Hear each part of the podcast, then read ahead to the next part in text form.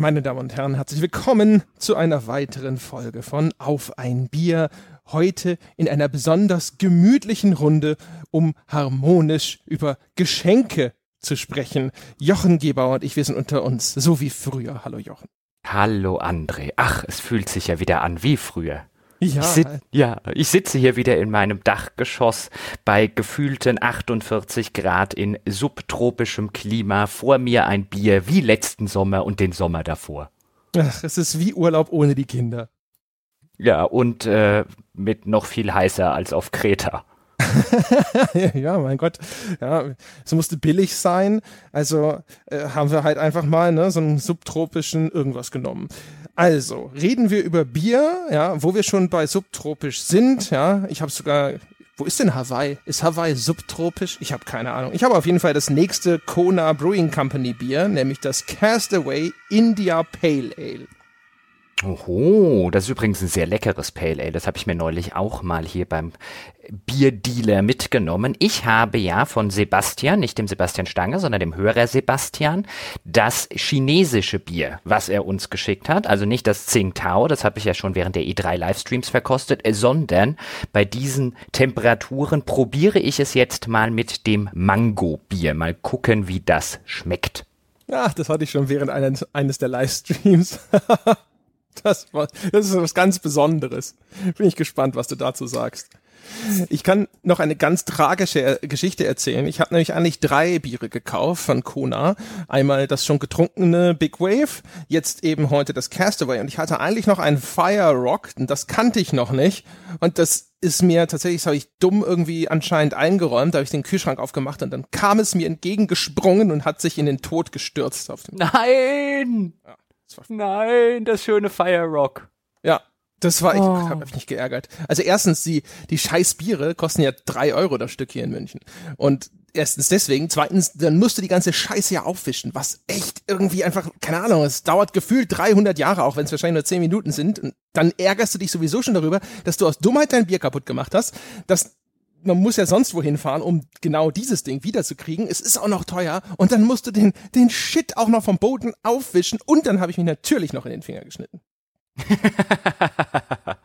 Aber wir stellen fest, du hast das gute Bier von der Kona Brewery auf Hawaii umgebracht. Einmal um die halbe Welt wurde es transportiert, damit du es tötest. Es hat sich selbst umgebracht. Es wollte offensichtlich nicht getrunken werden. Es hat sich lieber aus dem Kühlschrank in die Tiefe gestürzt. Ich sage Mord. Ich sage an dieser Stelle übrigens auch, das Mangobier schmeckt besser, als es riecht. ja, immerhin. Ne? Also ich fand es, wenn man erstmal den ersten Schock überwunden hat, kann man das schon trinken. Ja, das war tatsächlich jetzt gerade so nebenbei, wenn du deine, äh, deine Mordgeschichte erzählt hast. Ich habe so dran gerochen und dann ähm, musste ich mich tatsächlich ein bisschen überwinden. Das war so wie wenn man im Hochsommer irgendwo am See oder im Freibad oder so steht und so bis zu den Knien ins Wasser geht und dann denkt, ich will nicht springen, ich will nicht springen. genau. Langsam, langsam, Arsch voran. Ja, gut, dann reden wir doch über das Thema der heutigen Folge. Reden wir über Geschenke, reden wir über Lootboxen. Richtig, ja. Über, über das, was der, der Entwickler in seiner endlosen Großzügigkeit der Community zur Verfügung stellt, damit sie jeden Tag Weihnachten haben können. Ja, das ist natürlich auch nur aus der Güte seines Herzens erwachsen, diese Mechanik oder dieser Zusatz, den es da mittlerweile in vielen Spielen gibt. Der hat natürlich überhaupt keinen sinistren oder monetären Hintergrund. Null. Erzähl doch mal, wie bist du denn auf das Thema Lootboxen gestoßen? Gab es da einen Anlass? Gab es einen Artikel? Wie bist du denn da drauf gekommen? Ich glaube, letztlich bin ich darauf gekommen, weil sie ja im Rahmen der E3 bei dem Star Wars Battlefront 2 jetzt auch angekündigt haben, dass es dort keine kostenpflichtigen DLCs geben soll, sondern ein Lootbox-Modell. Und das habe ich mir so ein bisschen zusammen recherchiert, was da jetzt so alles so drin sein soll und wie das funktionieren soll. Und dann kam ich so ein bisschen auf die Idee, hm, die kopieren relativ stark das Geschäftsmodell von zum Beispiel Overwatch. Und dann habe ich ein bisschen in Overwatch reingelesen und reingeguckt und dann festgestellt, wie dort das Lootbox-Modell funktioniert und mir so ein paar Gedanken drüber gemacht, warum machen die das, was hat das für Auswirkungen auf das Spieldesign und auf das Spielgefühl und kam letztlich so ein bisschen zu dem Schluss, während überall so bei Lootboxen immer so ein bisschen drüber geredet wird, als wäre das halt nur irgend so ein Zusatz und irgend so eine Vermarktungsmöglichkeit. Und als sei das ja auch alles total unproblematisch, solange da nur Kosmetika drin liegen. Und ich kam so ein bisschen auf den Schluss, und das wäre meine These, mit der ich ich hier jetzt einfach starten würde. Ich glaube, was wir in dieser Hinsicht gerade erleben, könnte massiv die Art von Spielen, die wir in Zukunft spielen und das Spielgefühl, das wir in Zukunft bei Spielen haben werden, beeinflussen. Ich habe so das latente Gefühl, wir wohnen hier so einer kleinen heimlichen Revolution bei. Hohoho. Magst du die These gleich erläutern? Wollen wir vielleicht noch mal kurz vorher drüber sprechen, was denn Lootboxen genau sind für die Menschen, die sich wenig drunter vorstellen können? Das wäre wahrscheinlich am sinnvollsten, weil bei der Gelegenheit habe ich mich auch gleich so ein bisschen in die Geschichte der Lootboxen eingelesen. Wo kamen die denn her? Was waren so die ersten Spiele, das, die das gemacht haben? Und auch das ist ganz interessant, wenn man verstehen will, warum die jetzt so populär geworden sind. Vielleicht fängst du einfach mal an und erklärst, was eine Lootbox ist. Genau. Also meine Damen und Herren, eine, eine Lootbox kennen Sie wahrscheinlich. Wahrscheinlich sind Sie ihr schon mal irgendwo in einem Spiel begegnet, in ihrer vielleicht, sage ich mal, ursprünglichen Form. Denn wir kennen das ganz in vielen Spielen. Im simpelsten Falle sowas wie Borderlands oder sowas, da trifft der Spieler auf Kisten und dann macht er diese Kiste auf und dann ist da irgendwas drin. Ganz viele Rollenspiele haben das. Es gibt auch schon herkömmlich ganz viele Spiele, bei denen gar nicht vorher genau feststeht, was da eigentlich drin ist, wo dann erst ausgewürfelt wird, was der Spieler tatsächlich findet. Manchmal innerhalb bestimmter Rahmenparameter, manchmal aber auch völlig frei. In anderen Spielen ist es komplett vorherbestimmt. Und diese Mechanik, die wir schon seit Jahr und Tag aus Spielen kennen, die wir auch als Drops von Gegnern kennen. In Diablo ist es ja zum Beispiel auch so, dass jeder Gegner so seine eigene kleine Lootbox ist und der kann dann so und so viel Gold fallen lassen oder auch so und so viele Ausrüstungsgegenstände unterschiedlichen Wertes wurde das jetzt ausgelagert als ein Monetarisierungsinstrument. Und natürlich ist das etwas, was es im Free-to-Play-Bereich zum Beispiel schon relativ lange gibt, der sehr viel mit Möglichkeiten experimentiert hat, über die Jahre Kleinstinvestitionen an den Mann zu bringen und jetzt aber sich immer und immer mehr auch in Vollpreisspielen wiederfindet ich glaube, der simpelste Vergleich von Lootboxen ist so ein Booster Pack von Magic the Gathering. Also Magic, das Sammelkartenspiel, da kauft man sich ja auch ein Boosterpack und man weiß aber nicht vorher, welche Karten da drin sind. Das können sehr nutzlose Karten sein, die man gar nicht gebrauchen kann. Es können Karten sein, die kann man zwar gebrauchen, aber die sind relativ häufig vertreten. Das heißt, man hat sie dann hinterher vielleicht schon doppelt und dreifach und dann gibt es sehr seltene Karten, die dann auch genau zum eigenen Deck passen, die selten sind, wo man sich sehr freuen kann, wenn da sowas drin ist. Und nach diesem gleichen System werden auch Lootboxen verkauft und wie Jochen schon gesagt hat, sehr häufig werden da nur kosmetische Items, sogenannte Vanity Items, drin versteckt. Das heißt also zum Beispiel eine neue Rüstung für die Spielfigur oder ein neues Waffendesign und, und, und. Sachen, die erstmal nicht direkt Einfluss auf das Gameplay nehmen, weil ansonsten sehr schnell der Vorwurf im Raum steht, das sei ja alles Pay to Win. Und aber umgekehrt ist auch da, da äh, diese Streuung an unterschiedlichen Seltenheitsstufen vertreten. Das heißt, es gibt bestimmte Sachen, die sind sehr selten. Das heißt, ich muss sehr viele Lootboxen statistisch gesehen aufmachen, bevor ich ein solches Item bekomme. Andere sind dann eher generisch und die kriegt man relativ häufig. Und diese Lootboxen werden dann zumindest dem Einzelpreis nach, kann man die relativ günstig für echtes Geld kaufen, häufig auch Ingame-Währung verdienen und sie dann damit freischalten. Sehr schön zusammengefasst, Herr Peschke. Soll ich jetzt so ein bisschen auf meine These kommen, warum ich denke, dass da so eine kleine Revolution im Gange ist? Ich fange einfach mal an wenn man sich jetzt Overwatch zum Beispiel anguckt, also den Shooter, den Multiplayer-Shooter von Blizzard, der im letzten Jahr veröffentlicht wurde, das ist ja ein klassisches Kaufspiel. Das hat ja damals sehr, sehr viele Leute überrascht. Die Leute und viele Branchenbeobachter haben damals die ersten Screenshots gesehen mit dieser Comic-Grafik und das sah nach einem klassischen Free-to-Play-Spiel aus. Insbesondere nachdem Blizzard zuvor auch sowas wie Hearthstone erstmal als Free-to-Play gestartet hat, ist man eigentlich davon ausgegangen, okay, das wird ein Free-to-Play-Spiel mit Microtransactions dann im Spiel. Und dann hat Blizzard jeden so ein bisschen überrascht damit, dass sie dann bekannt gegeben hat, nee, nee, das musst du schon zum Vollpreis kaufen.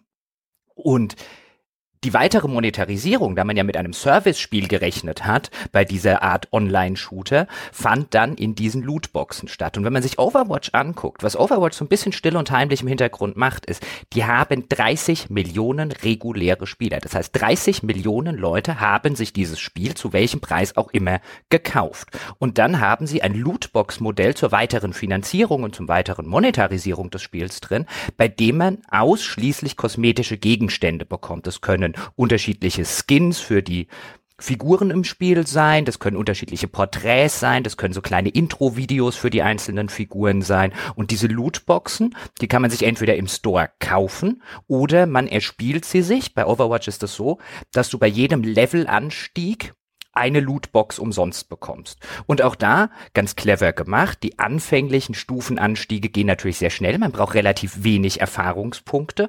Und dann klimpern so die ersten Lootboxen rein und man macht die auf. Und da sind dann, wie André das gerade schon geschildert hat, die Wahrscheinlichkeit, dass man ein seltenes Item oder ein sehr, sehr seltenes Item bekommt, sind natürlich erheblich geringer. Und so führt Overwatch den Spieler sehr schnell an dieses Lootbox-System dran, belohnt ihn sehr früh im Spiel mit recht vielen Lootboxes und entzieht ihm dann sozusagen die Lootbox-Liebe immer weiter, immer weiter ein Stückchen, bis er sich dann halt diese Lootboxen ergrinden muss oder aber bis er bereit ist oder willens ist oder genug Geld hat, sich im Store welche zu kaufen, wenn er an diese kosmetischen Gegenstände drankommen will. Und das System scheint relativ fantastisch zu funktionieren. Man sieht es jetzt ja zum Beispiel Star Wars Battlefront, guckt sich das ab. Das musst du auch kaufen und danach der Rest findet in Microtransactions oder in den Lootboxen, wie gesagt, statt. Alle Updates, auch das ist das Clevere, was ja Blizzard macht. Blizzard veröffentlicht ja keine Add-ons.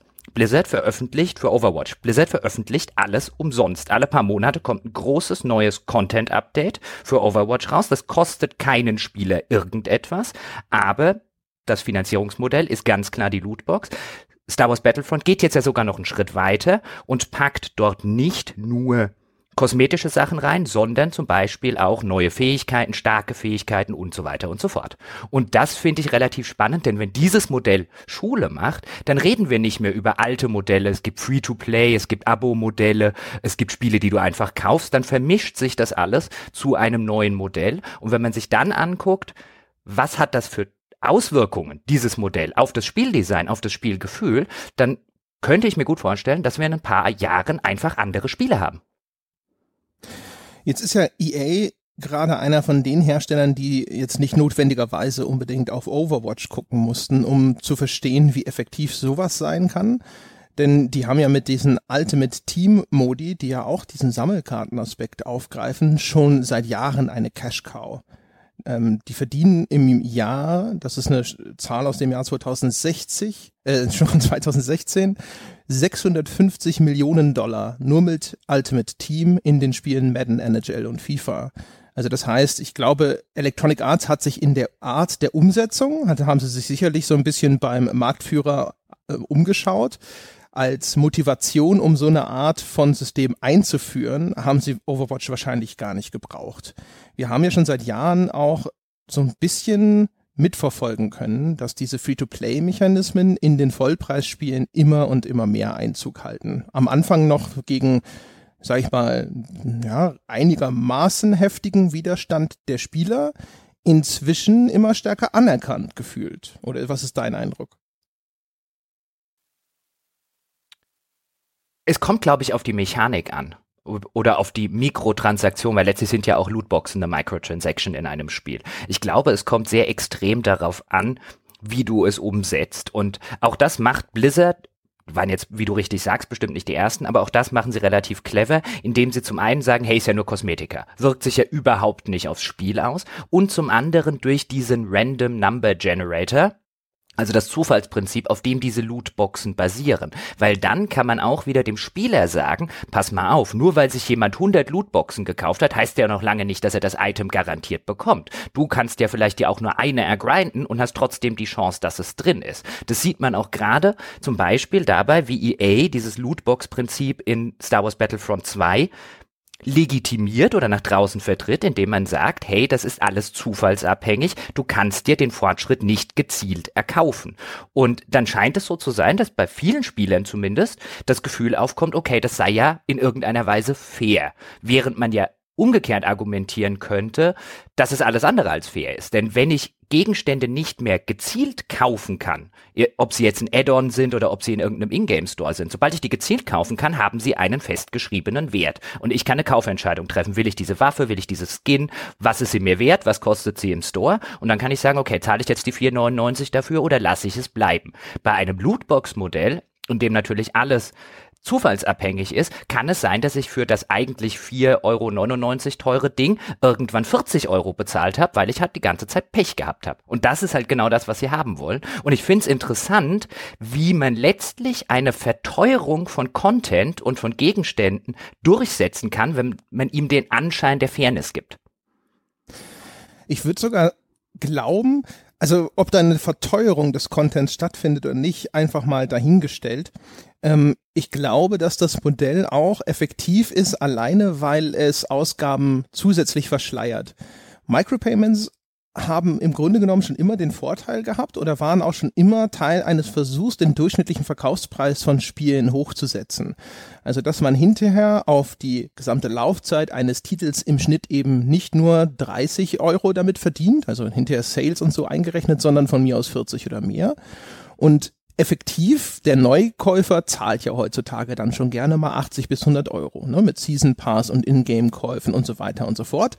Der Ladenpreis, diese Initialzahlung, um überhaupt Zugang zu erhalten, die bleibt auf dem akzeptierten Niveau, weil vermutlich die Marktforschung festgestellt hat, dass man Spiele nicht auf 100 Euro Festpreis setzen kann.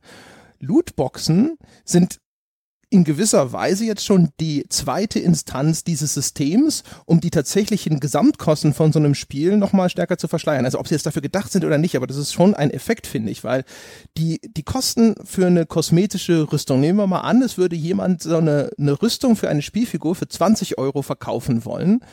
Ähm, selbst wenn sich das alternativ durch Ingame-Währung ergrinden ließe, was dann wahrscheinlich, keine Ahnung, Stunden dauern würde, 20 Stunden nehmen wir mal an, ähm, dann würden die Leute sagen, boah, das ist unverschämt. 20 Euro oder 20 Stunden, das ist ein total dreister Preis. Wenn ich die gleiche Rüstung in eine Lootbox packe mit der Wahrscheinlichkeit von 1 zu 20, die jeweils 1 Euro kostet, dann habe ich im Mittel hinterher und bei ausreichender Spielermenge finanziell keinen Unterschied als Hersteller. Aber der dreiste Preis von 20 Euro ist viel effektiver verschleiert, ist nicht mehr so transparent für den Spieler. Diese Seltenheit des Ganzen ist auf einmal für ihn sogar noch ein zusätzlicher Ansporn, macht dieses Objekt auf einmal begehrenswerter, als es das normalerweise wäre, obwohl es vielleicht genauso rar oder noch knapper wäre, wenn es 20 Euro einfach Festpreis kosten würde. Und umgekehrt, durch die, die Zeit, die nötig wäre, um sich diese Lootboxen zu ergrinden, bleibt es auch selten. Und da sehe ich halt auch einen ziemlich großen Vorteil dieses Systems, dass du relativ harsche Preise damit effektiv nochmal ein bisschen verschleiern kannst. Wir, wir, erinnern uns, was die Leute ausgerastet sind, wie als diese Pferderüstung, glaube ich, fünf Dollar kosten sollte. Wenn aber heutzutage so ein Item in der Lootbox eine Droprate von eins zu fünf hätte oder sowas und eine Lootbox jetzt immer, immer fiktive Werte äh, ein, ein Euro kosten würde jeweils, dann, naja, ne? Ja, dann kann man sich's ausrechnen. Ich meine, Blizzard musste ja erst im Mai war es, glaube ich, mussten sie ja zumindest in China die Drop Rates ihrer Lootboxen öffentlich machen, weil ja China als erstes Land ein Gesetz eingeführt hat, nachdem bei solchen angeboten in Online-Spielen, wenn sowas ist wie so ein Lootbox-Modell, dass der Hersteller offenlegen muss, wie hoch die Wahrscheinlichkeiten pro Item, beziehungsweise halt, wenn Blizzard sagt, es gibt Epic-Items und Legendary-Items, dann muss halt Blizzard angeben, so viel kosten, äh, so hoch sind die Drop-Rates für Epic, so hoch sind die Drop-Rates für Common, so hoch sind die Drop-Rates für Legendary. Und Blizzard hat sich da lange, lange dagegen gesträubt, weil natürlich im ersten Schritt ist das auch was, wenn ich die Drop-Rates bekannt machen muss, dann gebe ich natürlich ich so ein bisschen, so Teil dieser Verschleierung, von der du gerade gesprochen hast, den gebe ich so ein bisschen auf, weil theoretisch kann man sich dann selbstverständlich ausrechnen, okay, wie viele Boxen muss ich denn jetzt aufmachen, um in einem Mittelwert das Item zu bekommen, das ich haben möchte. Andererseits ist natürlich die Frage, wer stellt so eine Rechnung tatsächlich an? Und wie effektiv ist sie? Und diese Rechnungen, die haben wir jetzt schon bei sehr vielen Spielen gesehen. Es gibt sehr viele Spiele, wo Spieler auf Reddit oder sonst wo mal mehr oder mal weniger akkurat ausgerechnet haben, wie viele Spielstunden wären denn nötig, um alle Items freizuschalten oder wie viel Geldeinsatz wäre denn vermutlich notwendig, um alle Items freizuschalten. Auch das machen die Lootboxen natürlich ein bisschen schwieriger, weil natürlich dann diese ganze Wahrscheinlichkeitsrechnung einfach nur einen Mittelwert darstellt und dann unterschiedliche Spieler ganz unterschiedliche Erfahrungen machen und dann kommt immer einer und sagt so, hey, ich habe nach drei Spielen hatte ich schon drei Epic, Legendary, sonst irgendwas, was wollt ihr eigentlich? Das äh, verzerrt den Diskurs darüber zusätzlich, das macht das den Austausch ein bisschen schwieriger, weil auch die Materie ein bisschen komplexer wird.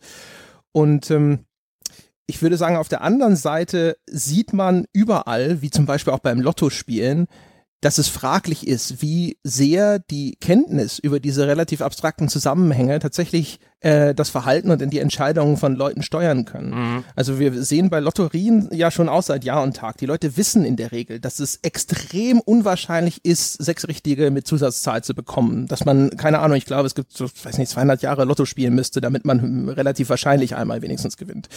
Und trotzdem machen sie es. Jetzt kann man natürlich immer sagen, der Gewinn, der in Aussicht gestellt wird, ist halt so gewaltig beim Lottospiel, dass man dann sagt, ja, aber was wenn doch? Aber auch im Kleinen, das ist, glaube ich, was, da werden wir hinterher sicherlich auch nochmal drauf zu sprechen kommen, wenn wir vielleicht so ein bisschen auch generell über so Bezug zu Glücksspiel und Lotterie sprechen. Ähm, wie groß ist vielleicht der Wert von diesen Items für die Leute? Erstens handfest in den Fällen, wo sowas weiterverkauft werden konnte. Das gab es bei einigen Spielen ja auch schon aber umgekehrt vor allem auch, wie groß kann der ideelle Wert sein, so eine Rüstung zu besitzen oder ein anderes Outfit oder eine bestimmte Waffe zu besitzen? Oder wenn minimale Spielvorteile, die streng, streng genommen noch nicht unbedingt jetzt als Pay-to-Win durchgehen, aber wenn die irgendwo versprochen oder in Aussicht gestellt werden und die Leute sich doch davon vielleicht verführen lassen, weil sie nicht gut genug sind, aber sie gerne diesen Status verbessern würden als der, der Spieler, der immer verliert. Ich glaube, das ist eine ganz interessante äh, Diskussion in dem Zusammenhang. Ich glaube, dann lass uns doch tatsächlich so mal ein bisschen diese Glücksspieldiskussion aufmachen, weil das tatsächlich eine der großen Dimensionen ist, die dieses Themengebiet mit sich bringt. Und auch da ist so ein bisschen interessant zu gucken, ich habe es eingangs schon mal erwähnt, woher kommt denn das überhaupt? Und nach meiner Recherche zumindest war tatsächlich das erste westliche Spiel, das Lootboxen hatte, Team Fortress 2. Ich weiß nicht, bist du bei Recherchen auf noch ein früheres gestoßen? Nee, ich muss gestehen, ich habe mich mit der Historie aber nicht viel befasst. Okay. Ähm, also das war das erste westliche, was ich tatsächlich verifiziert gefunden habe. In Japan ungefähr zur gleichen Zeit, also auch Ende der 2000er, 2010 rum, so in dieser Ecke, weil Team Fortress 2 hatte das auch nicht zum Release, das kam erst später hinzu. In Japan zum Beispiel zu etwa der gleichen Zeit, was ich ganz interessant finde, diese Parallelen sich dort anzugucken, wurde das ebenfalls groß, insbesondere im japanischen Free-to-Play und Browser-Spielbereich und Mobile-Bereich vor allen Dingen. Und in Japan gibt es zum Beispiel ein Phänomen, das sich Gacha-Spiele nennt. Und bei Gacha-Spielen handelt es sich bei den altmodischen, traditionellen, stationären Gacha-Automaten. Da wirft man einen bestimmten Geldbetrag rein und dann kommt ein zufällig ähm, ja, ausgewürfelt ist es ja nicht, aber da sind halt solche Kapseln drin und dann kriegt man halt eine raus und mit einem Spielzeug oder mit einer Sammelfigur drin. Und das hat in Japan eine sehr, sehr lange Tradition. Im Westen kennt man das so ein bisschen. Das gab es früher ab und zu mal auf Jahrmärkten, aber da war das eher so im Billigsegment angesiedelt. Da hast du irgendwie 25 oder 20 Pfennig reingeworfen und hast halt irgendeinen billigen Spielzeugsoldaten gekriegt. Diese Automaten, ich kann mich noch dran erinnern, die hingen auch ab und zu mal, ich glaube bei uns hing sogar mal einer in der Straße, als ich noch, als ich noch irgendwie fünf oder sechs war oder so, und da habe ich ab und zu auch mal 20 Pfennig reingeschmissen, wie in so ein Kaugummiautomat. In Japan hat das allerdings eine durchaus hochwertige Tradition. Da stehen auch teilweise, wenn man sich da die Bilder anguckt, da stehen 20 oder 50 von den Automaten zum Beispiel in einer Reihe.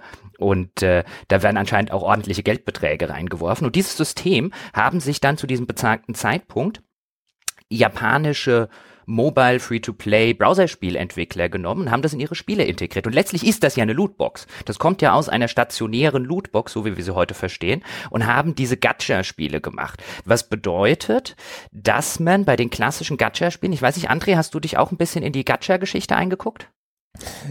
Vielleicht ganz kurz als Anekdote, ich habe das tatsächlich auch gesehen, als ich in Tokio war zur Tokyo Game Show, das muss so 2008 rum gewesen sein.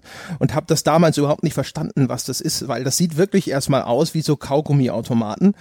Und dann stehen sie da in Reihe und Glied rum. Und dann stellst du fest, okay, da ist so Plastik-Spielzeugkram drin. Und wie du schon richtig sagst, das gibt's auch bei uns, aber als ich die gesehen habe, dann, also das waren glaube ich so in meiner Erinnerung waren es irgendwie so Monsterkäfer oder so, die man da rausholen konnte.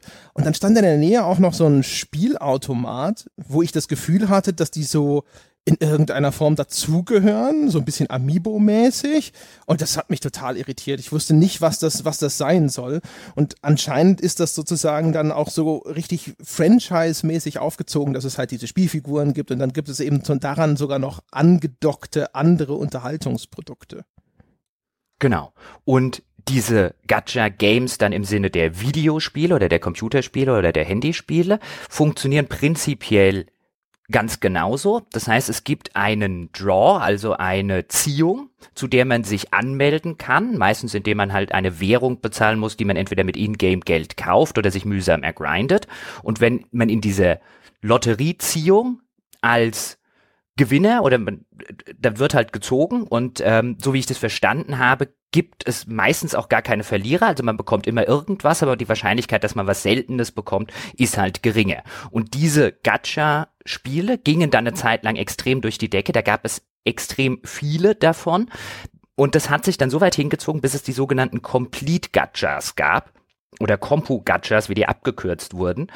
Was dann bedeutet hat, dass man erst ein bestimmtes Set an einzelnen Gachas gewinnen musste in diesen Ziehungen. Und wenn man so ein Set, so eine Art Quartett voll gemacht hat, dann konnte man das zusammenfügen zu einem besonders epischen Gegenstand oder zu einem besonders epischen Held oder zu einer besonders epischen Fähigkeit. Und diese Kompu-Gachas wurden dann irgendwann tatsächlich verboten, weil ein Haufen Leute hohe Beträge rein investiert haben, nur weil sie dieses epische, ähm, weil sie diesen epischen Gegenstand zum Beispiel haben wollten. Und da haben irgendwann die japanischen Behörden gesagt, das ist uns zu nah am Glücksspiel, das wird jetzt bitte abgestellt. Und da sieht man so wunderschön, welche Kreise eine solche fundamental relativ einfache Mechanik ziehen kann. Es gab in Japan zum Beispiel auch noch zwei andere Fälle von äh, Spielen. Zum einen Grunblue Fantasy. Ist eins der erfolgreichsten Spiele, die außerhalb von Japan kein Mensch kennt. Die hatten so einen kleinen Skandal und auch tatsächlich das Final Fantasy Record Keeper. Das funktioniert auch so auf so einem Gacha-Modell. Äh, ist ein ähm, Spiel für iOS und Android, glaube ich. Und bei beiden gab es im Rahmen einer solchen Gacha-Ziehung Beschwerden oder Verdachtsfälle von Nutzern, die gesagt haben, hier, die besonders coolen Helden oder Fähigkeiten, die ihr hier anteasert in dieser Erziehung, die haben nur eine verschwindend geringe Prozentzahl, dass man sie überhaupt gewinnen kann. Das ist doch Manipulation. Ich finde übrigens total charmant, das hat jetzt nichts, das ist jetzt ein bisschen apropos, aber ich finde es total charmant, dass diese Automaten äh, Gashapon genannt werden und das ist einfach nur phonetisch wie Ping-Pong, einfach für das Geräusch, das es macht. Das ist Gasha ist das Umdrehen von dem Ding und Pon ist, wenn es unten rausploppt. das ist echt fantastisch. Also Gasha wird das ausgesprochen tatsächlich. Ich habe es irgendwie jetzt die ganze Zeit mit T ausgesprochen, aber mein Japanisch ist ungefähr so gut wie mein Suaheli. Tut mir leid, liebe Leute. Ich habe auch keine Ahnung. Aber das, äh, ich fand also einfach nur das Lautmalerische dieses Namens fand ich natürlich ganz faszinierend. Und zu dem, was du eigentlich gesagt hast und zum eigentlichen Thema, ähm, ja, man hat auch sehr schön vor allem sehen können, als ich das mir angeschaut habe, ähm, wie die Firmen, nachdem dann eben dieser Complete-Gasher-Mechanismus verboten wurde, das Ganze versucht haben, mit Minimalständerungen hinter sich zu bringen. Also da wurde gerade soeben dem Buchstaben des Gesetzes Genüge getan. Man hat sich bemüht, einigermaßen sozusagen äh, die, die, diese, diese, die Wirkung, um die es konkret bei diesem Gesetz ging, aus den Spielen zu entfernen, ist aber ansonsten keinen Millimeter zurückgewichen. Ähm, das ist eine interessante Beobachtung, die wir immer im Hinterkopf behalten, wenn wir hinterher vielleicht nochmal auf sowas wie soziale Verantwortung von Unternehmen zu sprechen kommen. Genau. Und was natürlich interessant ist, im Westen sind wir nicht so weit, wie es jetzt Japan ist. Ich fand das allerdings einen durchaus interessanten Exkurs, sich mal anzugucken, wie das anderswo abläuft. Natürlich, weil wir auch im Westen nicht diese kulturelle Bedeutung, diese Spielzeug-Lotteriemaschinen haben, wie es jetzt in Japan der Fall ist. Aber wir sind jetzt im Westen durchaus auf einem Punkt, wo ich jetzt durchaus sagen würde, da sollten wir auch bei einem Overwatch, auch wenn ich das nicht schlimm finde, um Gottes Willen, ähm, aber da sollten wir ernsthaft drüber reden, haben wir es hier mit einem organisierten Glücksspiel zu tun. André, was ist da deine Einschätzung? Meine persönliche Einschätzung ist ein eindeutiges Ja, ehrlich gesagt. Also ich bin der Meinung, dass das, äh, dass das eine Form von Glücksspiel ist. Äh, rechtlich gesehen sehr wahrscheinlich nicht, einfach auch weil die Gesetzeslage da wahrscheinlich sowas wie virtuelle Items, da wird sie sich sicherlich noch mit schwer tun, so wie sie sich ja in vielen Bereichen noch damit schwer tut, wenn auf einmal traditionelle alte Gesetze mit virtuellem Handel und virtuellen Gegenständen konfrontiert wird. Ähm, ich habe verschiedene Gründe dafür, warum das für mich persönlich, ich, äh, äh, warum ich das persönlich als Glücksspiel klassifiziere und da ehrlich gesagt auch nicht groß zweimal drüber nachdenken muss. Ich würde mal vielleicht mit dem frappierendsten Beispiel, das mir ähm, beim Nachlesen vor dieser Folge nochmal untergekommen ist, anfangen. Es gibt äh, einen Artikel, es gibt mehrere Artikel über, über Lootboxen, aber einen Artikel, den ich jetzt gefunden habe für diese Sendung, ausgewählt habe auf Gamma Sutra. Gamma Sutra ist eine der größten Entwicklerzeitschriften im Internet, wenn du so willst. Also so ein, so ein Hub, wo ganz viele Entwickler ihre Gedanken austauschen, einerseits redaktionell betreut, andererseits auch über Blogs. Und eines dieser Blogs ist über die Best Practice von Lootbox-Monetarisierung. Und wenn ich mir durchlese, was der Autor Austin Champ in diesem Beitrag über Lootboxen schreibt, dann spricht er zum Beispiel über solche Sachen wie ähm, einen Near Miss, also ein beinahe Erfolg, wo er sagt, wenn der Spieler das Gefühl hat, jetzt war er ganz kurz davor, genau das zu kriegen, was er will, aber er hat es nur knapp verpasst, das motiviert ihn weiter zu kaufen. Also wenn er jetzt, er kriegt zwar ein legendäres Item, aber nicht das in äh, der, für die Klasse, die er gerne hätte. Das ist gut. Und er spricht über sowas wie die Illusion von Kontrolle, dass wenn man die Spieler auswählen lässt, welche von drei Lootboxen sie öffnen und alles wird zufällig ausgewürfelt, dann entsteht so eine Illusion, dass er sein Schicksal selbst noch mitbestimmt, dass er noch ein wenig selbst sein, seines eigenen, eigenen Glückes Schmied ist. Und auch das sei förderlich dafür, äh, weitere Lootboxen zu verkaufen. Oh. Kommt man sich diesen ganzen Artikel an und vergleicht das Ganze mit Listen oder mit Artikeln, die über Spielsucht sprechen und die dazu führen, dass Le äh, Leute, die glücksspielsüchtig sind, weiterhin spielen, tauchen exakt die gleichen Begrifflichkeiten auf. Der Nearmiss wird in Artikeln über Glücksspielsucht genauso thematisiert. Die Illusion von Kontrolle wird theoretisiert, ist einer der Gründe, warum man an einer Slot-Machine immer noch einen Hebel ziehen muss oder warum man die Option geboten bekommt, diese Rollen selbst zu stoppen, obwohl es keinen Unterschied macht. Es bleibt 100% zufallsbasiert und so weiter und so fort. Alles auch der Spannungsaufbau zum Beispiel, äh, der dazu führt, ähm, dass bei Gewinnen zum Beispiel, dass dann so die Musik einer Slotmaschine anschwillt und so weiter und so fort. Wenn ich das vergleiche mit den Berichten, es gibt einen Kotaku-Artikel, da sprechen Entwickler darüber, wie sie ihre Lootboxen designt haben. Auch unter anderem die Entwickler von Overwatch ähm, und wie sie auch darauf abgezielt haben, da äh, diese, diese Anspannung und den, ein, eine Art Dramaturgie zu schaffen, wenn diese Box geöffnet wird. Und wenn man sich anschaut, wie das gemacht wird, mit all diesen Lichtern und diesen Soundeffekten, die da sind, ich finde, die, die Parallelen sind, die schlagen dir dermaßen ins Gesicht. Es ist schon also sehr viel Fantasie notwendig, um das nicht als eine Form von Glücksspiel zu begreifen. Das heißt nicht, dass man sie mit tatsächlichen Glücksspiel in einem Casino um Geld oder sonst irgendwas automatisch gleichsetzen muss. Aber ist es eine Form von Glücksspiel? Ja, eindeutig absolut einverstanden mit allem, was du gerade gesagt hast. Ich habe tatsächlich die gleichen Dinge gelesen, die du jetzt auch gelesen hast zur Vorbereitung. Und ich habe auch immer wieder neben so eine Seite aufgehabt, die halt sehr wissenschaftlich thematisiert, was sind denn die Problematiken, wie rutscht man denn in eine Glücksspielsucht herein? Und ich habe auch an jeder Ecke festgestellt, ah, mh, hm, das haben sie auch übernommen. Oh, und das auch. Oh, und dies ebenfalls. Das war tatsächlich sehr, sehr aufschlussreich.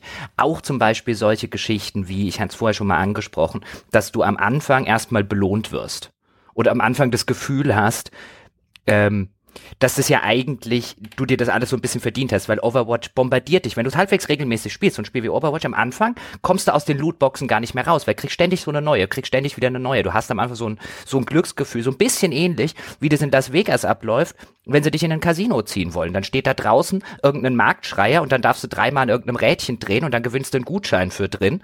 Hauptsache, du kommst erstmal ins Casino. Du musst erstmal auf den Geschmack kommen. Und das funktioniert sehr gut, wenn du am Anfang einfach mal das Casino einfach sagt, okay, ich gebe jetzt einfach 20 Euro aus, damit der Kerl so ein bisschen gewinnen kann.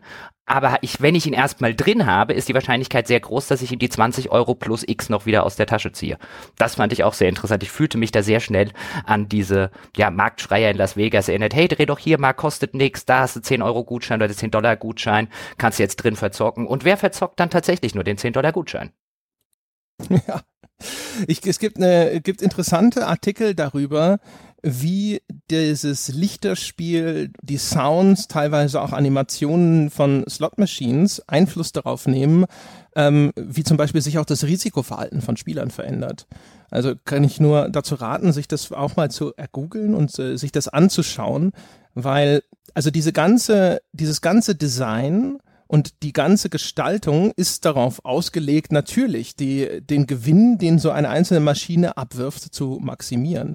Und das Gleiche kann man bei den Lootboxen beobachten. Ich finde es halt schon alleine bezeichnet. Ich meine, wenn man sich mal das anschaut, die Lootbox-Animation.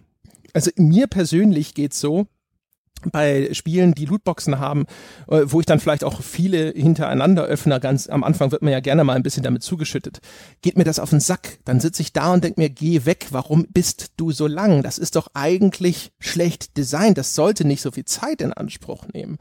Und äh, dann schaut man sich aber an, wie wahnsinnig viel Mühe da reinfließt.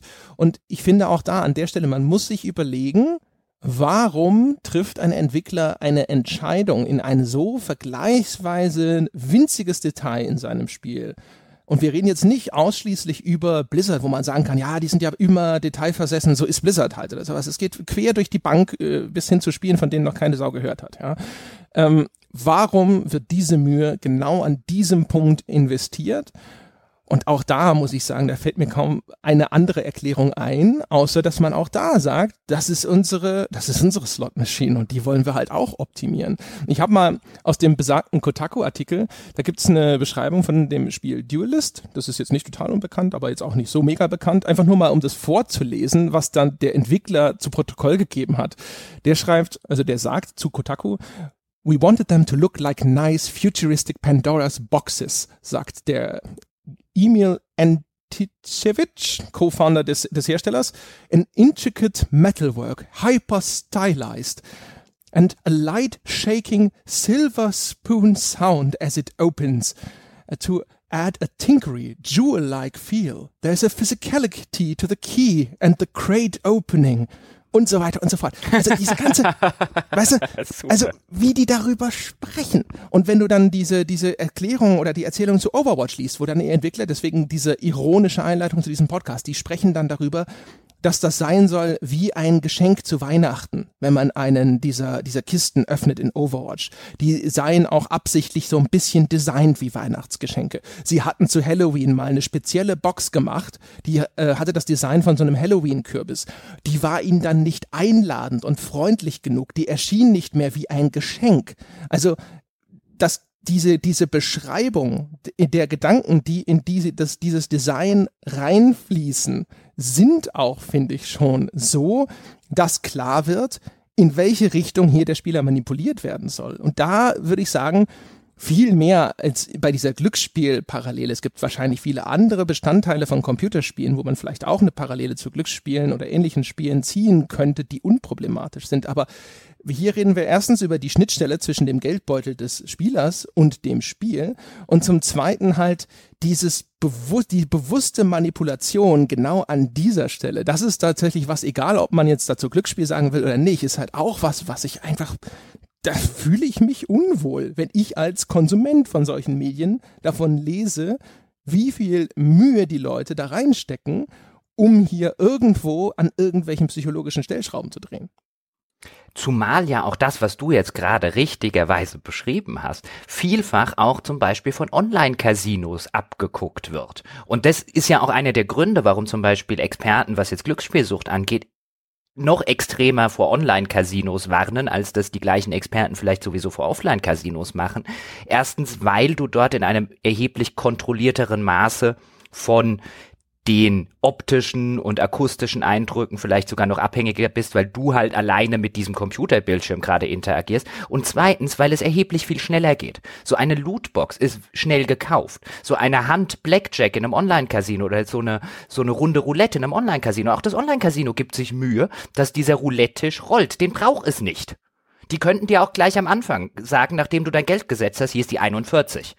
Aber sie wollen dir diesen visuellen Anreiz bieten, dieses Mitfiebern bieten in einem Online-Casino, was du halt auch in einem Offline-Casino hast. Oh, rollt die Kugel nochmal ein Feld weiter und, und so weiter, obwohl wahrscheinlich von vornherein feststeht, was da für eine Zahl gezogen wurde. Und, also jetzt, ich hoffe mal für die Online-Casinos, nachdem du gesetzt hast und nicht bevor du gesetzt hast, dass das irgendwie feststeht, aber egal. Ähm, und da siehst du halt auch, dass sie sich sowas so ein bisschen abgucken und gleichzeitig aber mit dem gleichen Effekt spielen wie die Offline, wie die Online-Casinos, nämlich, dass abgesehen davon alles erheblich viel schneller geht. Du in einer absoluten Rekordzahl viel mehr Geld los sein kannst, als du das jemals in einem Offline-Casino zum Beispiel geworden wärst. Wer schon mal Blackjack online gespielt hat und Blackjack offline, der weiß, er spielt online erheblich mehr Hände pro Stunde. Da gibt es keinen Dealer, der ausgewechselt werden muss, da wird nicht lange rumgemischt, da gibt's keine Diskussionen am Tisch, da gibt's keine störenden anderen Mitspieler, die wieder 103 Jahre brauchen, bis sie endlich mal ihre Wetten verteilt haben. Da geht's Hand, Hand, Hand, Hand, Hand. Und so ähnlich funktioniert es bei so gut wie jedem Einkauf von Lootboxen, der mir bislang in meiner Spielerkarriere begegnet ist. Das geht alles ruckzuck. Und wenn ich noch eine haben will oder noch fünf haben will, sind die sofort da. Ja, es ist ganz ulkig, wenn man sich das anschaut. Ich habe am Anfang zum Beispiel Statistiken gelesen, äh, wo es hieß, also dass die Slot-Machines in Casinos mehr verdienen als so ziemlich alles andere zusammen, wo ich erst gedacht habe, so, boah, aber Slot-Machines ist doch wahrscheinlich das langweiligste, was es in einem Casino gibt. Und das liegt halt hauptsächlich vor allem eben an der Spielfrequenz, weil das halt einfach zack, zack, zack, zack, zack, zack, zack geht.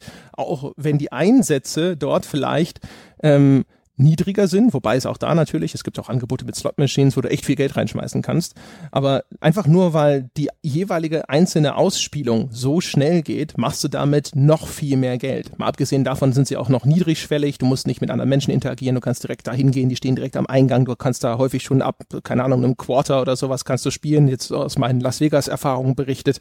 Ähm, das geht alles relativ schnell. Es gibt ganz, ganz viele unterschiedliche Versionen. Sie sind in Las Vegas natürlich auch noch der Klassiker, so als Touri willst du halt mal an so einen einarmigen Banditen ran und da mal was reinschmeißen und so weiter.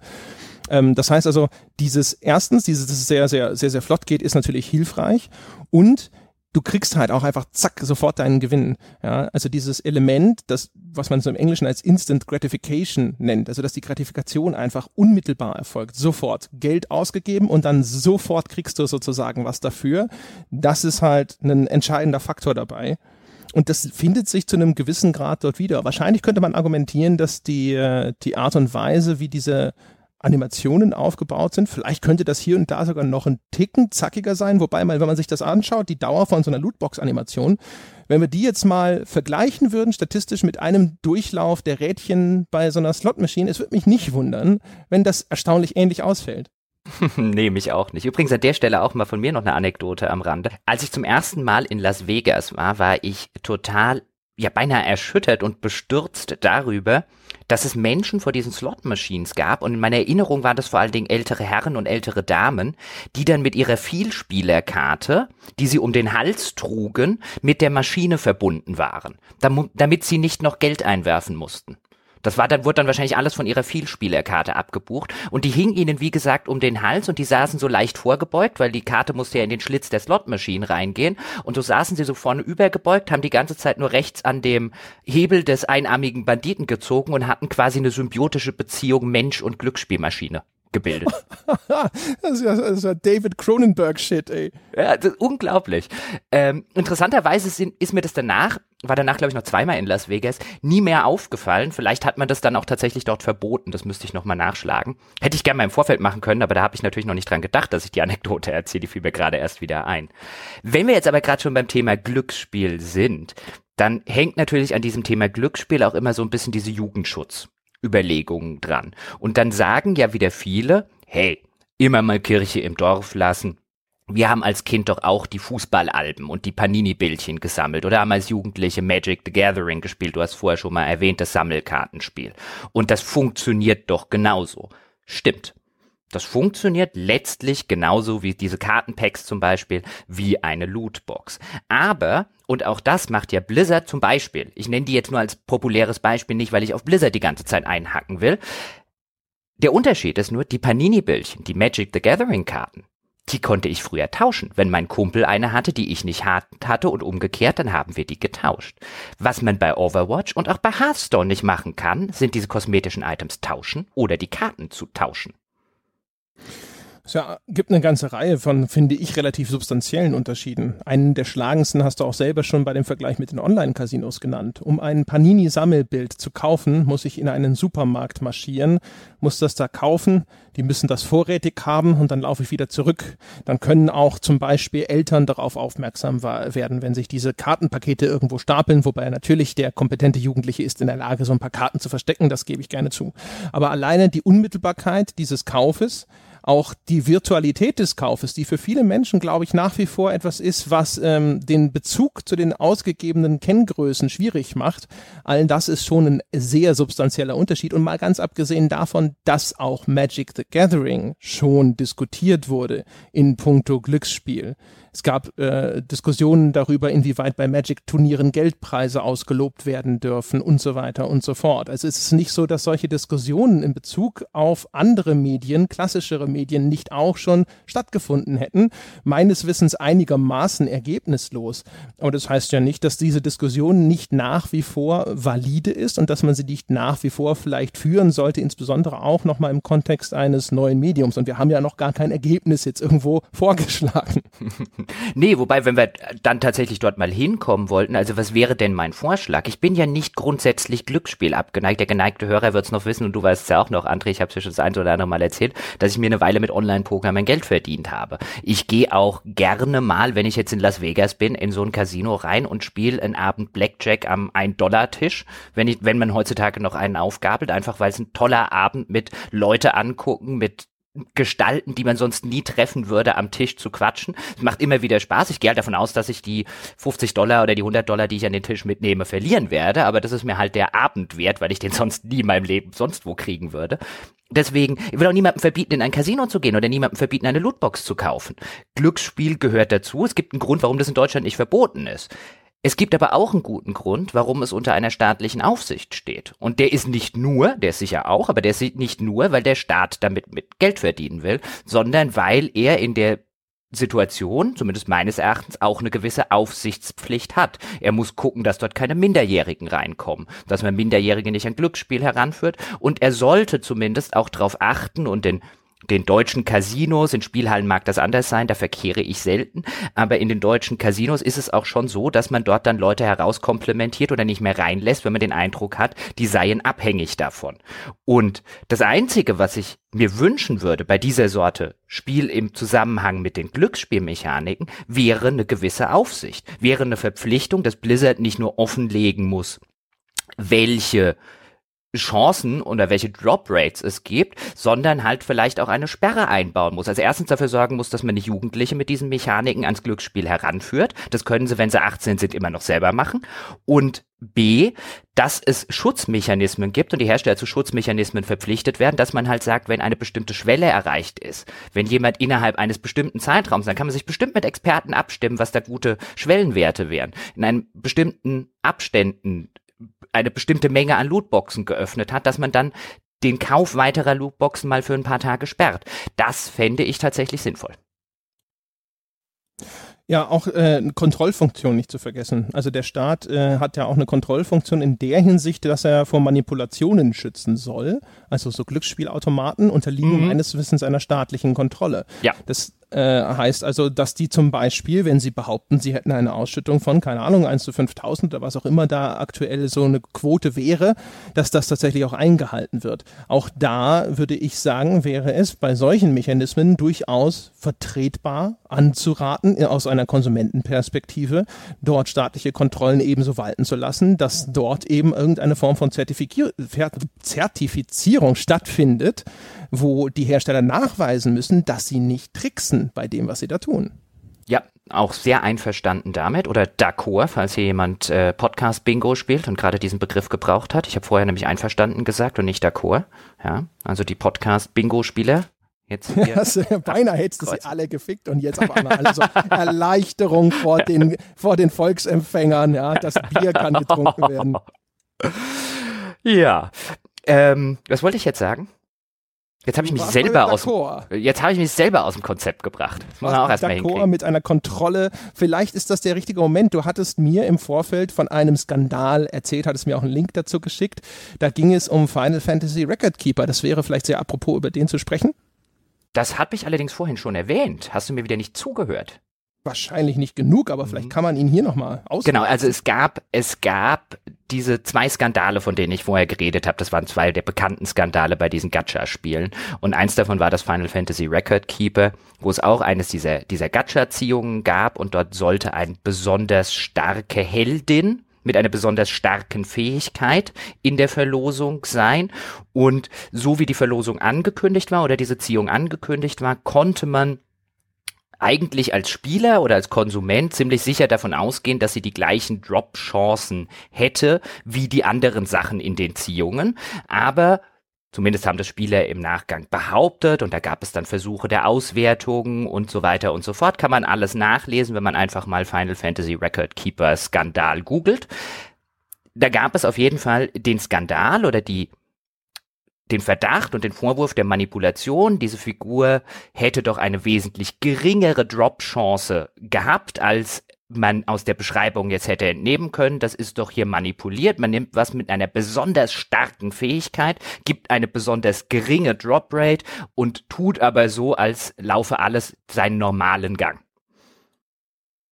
Ja, und äh, das ist äh, fiel mir gerade natürlich ein. Erstens, weil es natürlich ganz gut zu dem passt, was wir eben gesagt haben. Also es gibt das ist nicht der einzige Fall, im Netz relativ eindeutige Spekulationen zumindest dazu, ob die Chancen, mit denen bestimmte Items droppen, eventuell nach Territorien angepasst werden oder vielleicht auch zu bestimmten Events angepasst werden. Also wenn jetzt ein großes Event ansteht, könnte es ja dem Hersteller angeraten sein, zu sagen, ich weiß, dass da jetzt unglaublich viele Leute mitmachen, also kann ich meine Drop Rates einfach mal runtersetzen, um diese Feeding Frenzy vielleicht noch ein bisschen mehr anzuheizen. Und das perfide ist auch da wieder so ein bisschen, wenn man sich das anschaut, die Leute rechnen das auf Reddit vor und dann sieht man, dass das Prozentunterschiede sind in so, wo sie dann, der, der Vorwurf ist dann so 10% statt 12% Gesamtchance. Und man liest das und denkt sich im Anfang noch so ein bisschen so, naja, komm, ne? also was soll's? Und dann wird dir halt wieder vorgerechnet, dass das halt, keine Ahnung, jetzt 16 aufgerundet, sagen wir mal 20 Prozent Unterschied sind in der Relation, ja, also wie viel Prozent dann hinterher tatsächlich weniger mit sowas nach Hause gehen.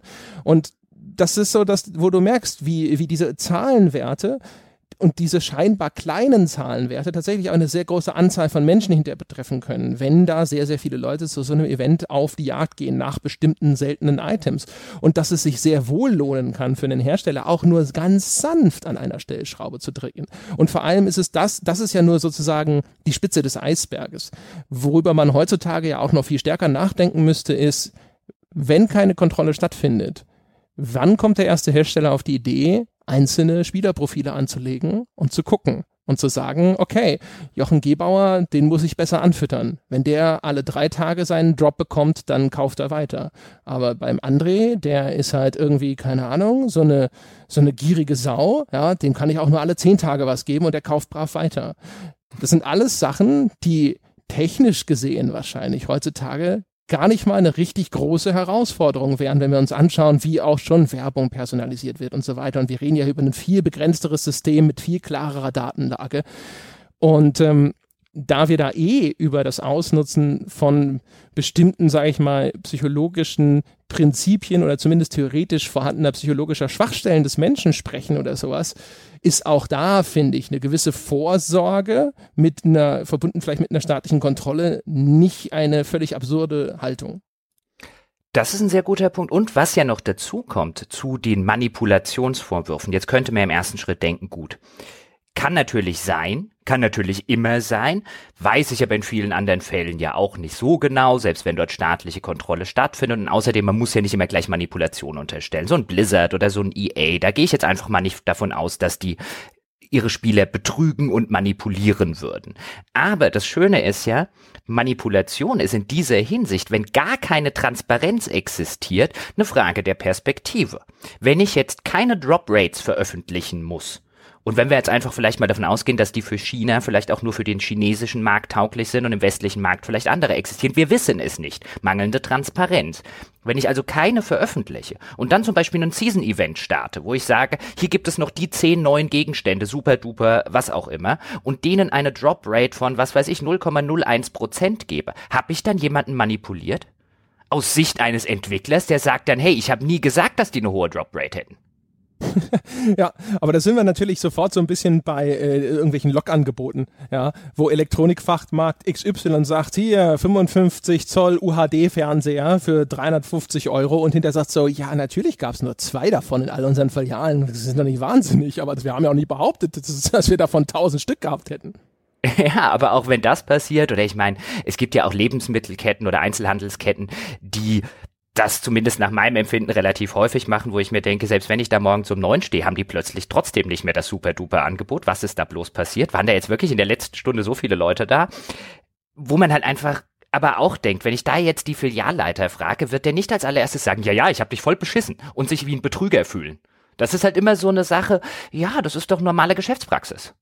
Ja, genau. Aber was ich eigentlich sagen wollte damit ist natürlich, äh, in diesem Falle haben wir da aus Verbraucherschutzseite ja schon eine Antwort gefunden, indem man gesagt hat, diese Lockvogelangebote, die sind nicht okay. Und ich würde behaupten, bei dem, dem Fall, über den wir sprechen, müsste man wahrscheinlich zu einer ähnlichen Einschätzung kommen. Das glaube ich allerdings auch. Ich hatte ja übrigens mal, wir hatten ja mal angedacht für eine Reportage. Ich würde auch weiterhin gerne mal eine Reportage zu diesem Thema machen, weil ich es ein extrem spannendes Thema finde, also gerade diesen Glücksspielaspekt. Und ich hatte eine Anfrage ans hessische Innenministerium geschickt, weil das hessische Innenministerium Glücksspiel ist Ländersache und das hessische Innenministerium ist halt zuständig für das Glücksspiel hier in Hessen und hatte die über einen bekannten CDU-Politiker den ich hier aus dem Ort kenne, der im äh, Hessischen Landtag Leute kennt und habe halt gedacht, vielleicht funktioniert so einfacher. Und der hat mir irgendwann zurückgeschrieben, der hessische Innenminister oder da seine, seine Stelle, hätte halt gesagt, ähm, ja, im Moment wollen sie dazu nichts sagen, da sei ja rechtlich alles geklärt in diesem ganzen Themengebiet. Wo ich mir gedacht habe, ich weiß nicht, was da geklärt ist. Ja gut, vielleicht sind wir einfach nicht da auf dem, auf dem Laufenden, das kann natürlich sein, aber für meine Begriffe ist es ein Elefant, der schon sehr lange im Raum steht. Also diese, diese Verbindungen in Richtung Glücksspiel und wie das einzustufen sei, ich keine Ahnung. Ich glaube, es gab sicherlich schon häufiger mal irgendwelche Fälle, wo ein bisschen darüber gesprochen wurde, wie das dann vielleicht zu beurteilen soll und an, wo dann die Grenze zum Glücksspiel gezogen wird. Da gibt es ja auch ganz viele Fälle, wo man sagen kann, die sind vielleicht ein bisschen ähnlich gelagert. Also keine Ahnung, ne? wann ist es okay, Lose auf einer Kirmes zu verkaufen? Ja, dann gibt es, glaube ich, Urteile, da, da wird dann darauf abgestellt, erstens müssen die sehr günstig sein und müssen auch endlich sein. Und deswegen gibt es dann, glaube ich, eine Entscheidung, die habe ich gelesen, ich glaube, von einem Kölner Gericht, das gesagt hatte, bei einer Online-Tombola war es dann nicht mehr okay, weil es keine Limitierung dieser Lose mehr gab und man diese 50 Cent waren kein limitierender Faktor mehr. Man konnte so viele kaufen, wie man wollte und dadurch auch seine Gewinnchance steigern. Und da haben sie das dann äh, glaube, untersagt, es ging um eine, um eine einstweilige Verfügung, die eine der Lotteriegesellschaften gegen den Betreiber eingereicht hatte oder verlangt hatte. Das war doch als Kind auch immer so schön auf dem Jahrmarkt, wenn man dann meinte, man ist der, das schlauste Kind der Welt, weil man auf die Idee gekommen ist, Papa, Papa, Papa, komm, wir kaufen einfach den ganzen Lostopf, dann gewinnen wir alles. Ja. Ja, genau, ja, auch, auch da sind viele Väter wahrscheinlich verarmt wieder nach Hause gegangen. Das ist ja auch so ein Ding, also äh, mittlerweile ist das ja auch fast schon so eine romantische Erinnerung. Manchmal kaufe ich auch einfach auf so einer Kirmes einfach so ein paar blöde Lose, um zu gucken, ob ich einen der hässlichen Elefanten gewinne. Aber ähm, äh, das ist natürlich wirklich nur, weil, weil das halt auch eine gewisse nostalgische Qualität hat, diese beschissenen, zusammengetackerten kleinen Losdinger, die unten perforiert sind, dann abzureißen. Daran erinnert man sich halt sozusagen noch. Ja, und es geht ja auch, glaube ich, keinem von uns beiden darum, dass wir Lootboxen verbieten wollen, sondern dass wir hier dann tatsächlich für mehr Transparenz und für ein bisschen mehr Kontrolle eintreten. Denn was auch ich immer wieder lese, und ich lese das auch in der Fachpresse, ich lese das unter Spielern, und ich finde das halt eine gefährlich zu kurz gedacht, wenn man immer wieder liest, es sind ja nur nur kosmetische Gegenstände. Sowohl was dieses ganze Glücksspieldimension angeht, als auch was, und da kommen wir vielleicht jetzt über dieses Argument, weil das gilt in zwei Richtungen sozusagen, so ein bisschen Janus Argument, kommen wir vielleicht auf den zweiten großen Punkt, nämlich die Auswirkungen aufs Game Design. Weil auch diese kosmetischen Items haben Auswirkungen auf das Spieldesign und auf das Spielgefühl. Ich will jetzt einfach zwei Beispiele auch wieder da aus Overwatch, weil es ein bekanntes Beispiel ist, einfach nennen. Nämlich erstens, ist die Progression im Spiel sind die Erfahrungspunkte, die man braucht, um einen Level aufzusteigen, sind die gebalanced an dem, was am meisten Spaß macht oder an dem, was wohl am Ende am meisten Lootboxes verkauft? Das ist ein Unterschied. Und der nächste Punkt, den ich noch ansprechen wollen würde, was das Spielgefühl angeht, den würde ich jetzt auch nicht zu hoch aufhängen, aber es ist eine Sache, wo ich jetzt denke, da kann man sich durchaus mal Gedanken drüber machen. Im Gegensatz jetzt vielleicht zu einem Quake von früher oder zu einem Unreal Tournament von früher. Wenn die Progression im Spiel an solche monetären Überlegungen geknüpft ist und ich dann in einer Partie vielleicht mit drei Leuten zusammenspiele, die eigentlich gar keine Lust mehr haben, noch weiter zu spielen, aber nur noch ein Match oder nur noch zwei Matches von der nächsten Erfahrungsstufe entfernt sind und dann haben sie sich endlich ihre neue Lootbox zusammengegrindet, dann kann das ein Spielgefühl ändern, eine Spielbalance ändern. Ähm Okay, äh, jetzt, äh, also was, was dieses Argument angeht, das sind ja nur kosmetische Gegenstände. Da muss ich jetzt ein bisschen länger au ausholen, damit ich äh, hinterher zutreffend renten kann. Äh, Legen Sie los. Ja. Ich muss da was wiederholen, das wir in verschiedenen anderen Podcasts auch zum Thema Free-to-Play schon mal behandelt haben. Es gibt ja den Begriff der operanten Konditionierung. Die Leute haben den Begriff einer Skinner-Box schon oft gehört. Ähm, also wo, was ist denn das, äh, diese operante Konditionierung? Nochmal ganz kurz rekapituliert. Ist ein Konzept aus der sogenannten behavioristischen, spricht man das dann Englisch aus? Ich weiß es nicht, Lernpsychologie. Ähm, und da geht es insbesondere auf, äh, auch äh, in, in diesem Kontext um etwas, das nennt sich intermittierende Verstärkung. Also im, im Behaviorismus, da stellt man sich vor, dass Stimuli von außen auf die Versuchsperson oder auf, äh, auf uns alle einwirken, die lösen wiederum ein Verhalten aus. Und dieses Verhalten, das wird beobachtet. Und wenn die Versuchsperson dieses Verhalten aufgrund von gleicher Stimuli immer wieder und immer häufiger ausführt, dann geht man davon aus, dass das eine positive Konsequenz hatte. Und das ist dann eine Verstärkung. Ja? Also ein Ereignis, das die Wahrscheinlichkeit Wahrscheinlichkeit erhöht, dass das gleiche Verhalten wiederholt wird. Das ist die Verstärkung. Das sind so die Grundbegriffe, die wir uns merken müssen. Wichtig dabei zu verstehen ist, nicht jede Belohnung ist automatisch auch ein Verstärker. Das wird ja häufig so ein bisschen synonym benutzt, aber nur wenn es tatsächlich die Wahrscheinlichkeit erhöht, dass das gewünschte Verhalten wieder eintritt, dann ist es auch ein Verstärker. Nicht jede Belohnung muss automatisch ein Verstärker sein und umgekehrt. Es kann auch verstärkend wirken, wenn einfach ein negativer Stimulus entfernt wird, dann spricht man von einem negativen Verstärker. Und äh, die sogenannte intermittierende Verstärkung ist eine Spielart von diesem, diesem, diesem Konzept. Also wenn ich eine kontinuierliche Verstärkung anwende, also jedes Mal, wenn ich eine Taste drücke, kriege ich eine Belohnung dafür sozusagen, dann äh, führe ich diese Handlung vielleicht immer wieder aus. Ja? Und das heißt aber, wenn immer die gleiche positive Konsequenz folgt, dann führt es zwar zu einem schnelleren Lernerfolg und einer schnelleren Festigung meines Verhaltens. Deswegen werden wir am Anfang gerne zugeschissen, wie mit, mit Lootboxen oder auch andere Arten von Gratifikation, wie das Jochen schon beschrieben hat, vorhin eingangs. Und auf der anderen Seite ist aber dieses Verhalten relativ schnell löschbar, wie man sagt. Das heißt, sobald diese Gratifikation ausbleibt, kann es sein, dass ich dieses Verhalten sehr schnell wieder ablege. Ja, es gibt da äh, ein Beispiel, das ich gelesen habe, als ich es mir heute nochmal drauf geschafft habe, äh, dass wenn ich jetzt in einen Süßigkeitenautomaten Geld einwerfe und es kommt zuverlässig mein Snickers raus, dann wiederhole ich dieses Verhalten. Aber sobald ich das Snickers nicht bekomme, probiere es vielleicht nochmal, um zu gucken, ob das Ding jetzt wieder heile ist, weil er vielleicht kaputt war. Aber danach breche ich das ab, weil ich denke, okay, der Automat ist kaputt, da brauche ich nicht mehr hingehen. Umgekehrt kann ich aber auch eine intermittierende Verstärkung benutzen. Das heißt, wenn ich mein Verhalten durchführe, dann folgt nicht automatisch jedes Mal diese Gratifikation. Das heißt, die positive Konsequenz tritt nicht immer ein. Und das führt zwar zu langsameren Lernerfolgen, das heißt, es verfestigt sich nicht so schnell, dass ich diese Handlung immer wieder ausführe. Sie hat aber eine sogenannte höhere Löschungsresistenz. Und da habe ich mir extra einen schönen Ausschnitt aus dem Buch Psychologie von David G. Myers reinkopiert für diese Folge, um den ich jetzt kurz vorlese, weil der schön versichert versinnbildlicht, worauf das hinausläuft. Und der schreibt, wenn der Versuchsleiter die Phasen zwischen zwei Futterlieferungen, also hier geht es um ein Experiment, ein Tierexperiment mit Tauben, schrittweise verlängert, bis es nur noch selten und bei unvorhersehbaren Gelegenheiten dazu kommt, kann es geschehen, dass Tauben bis zu 150.000 Mal picken, ohne dafür belohnt zu werden. Spielautomaten belohnen Spieler auf ähnliche Weise, gelegentlich und unvorhersehbar. Diese intermittierende Verstärkung beeinflusst sie wie die Tauben. Sie versuchen es immer wieder, manchmal ohne Ende. Bei intermittierender Verstärkung bleibt die Hoffnung ewig bestehen. Zitat Ende. Und deswegen haben wir am Anfang sozusagen diesen Effekt, dass sehr, sehr viel von Lootboxen oder vergleichbaren Mechanismen dem Spieler an die Hand gegeben werden. Er wird mit diesem Mechanismus vertraut gemacht. Er lernt relativ schnell, dieses Verhalten zu wiederholen. Und dann nach hinten raus wird die Spanne zwischen der Aktion und der Gratifikation immer größer. Und das Interessante dabei ist, ähm, dass wenn man sich anschaut, es gibt verschiedene Studien über das Verhalten von Glücksspielern. Und eine der interessanten Sachen, die mir aufgefallen sind, sind Berichte von Glücksspielern, die halt auch immer wieder darüber sprechen, dass das, was sie als Gratifikation empfinden, ist nicht unbedingt der Geldgewinn. Also gerade bei pathologischem Glücksspiel, also bei Leuten, die wirklich krankhaft glücksspielsüchtig sind oder sowas, geht es dann am Ende gar nicht mehr darum, ob die Geld gewinnen oder nicht. Es geht um diesen Vorgang. Aber auch ansonsten beschreiben viele Leute, die gerne Glücksspiel betreiben, einfach diesen Vorgang schon als erfüllend. Und es gibt so ein paar interessante Studien so aus diesem neurophysiologischen Bereich, ich weiß nicht, inwieweit das erwiesen ist oder sonst irgendwas. Das ganze Themenfeld ist wie alles in der Wirkungsforschung noch sehr im Fluss. Also nichts von all dem, was ich jetzt hier erzähle, einmal abgesehen davon, dass Sie sich immer vor Augen halten müssen, meine Damen und Herren. Hier gibt ein Laie Dinge aus der Psychologie wieder. Psychologen im Forum können mich gerne korrigieren hinterher, wenn ich irgendwo Quatsch erzählt habe. Aber auf jeden Fall, um den Punkt zu machen.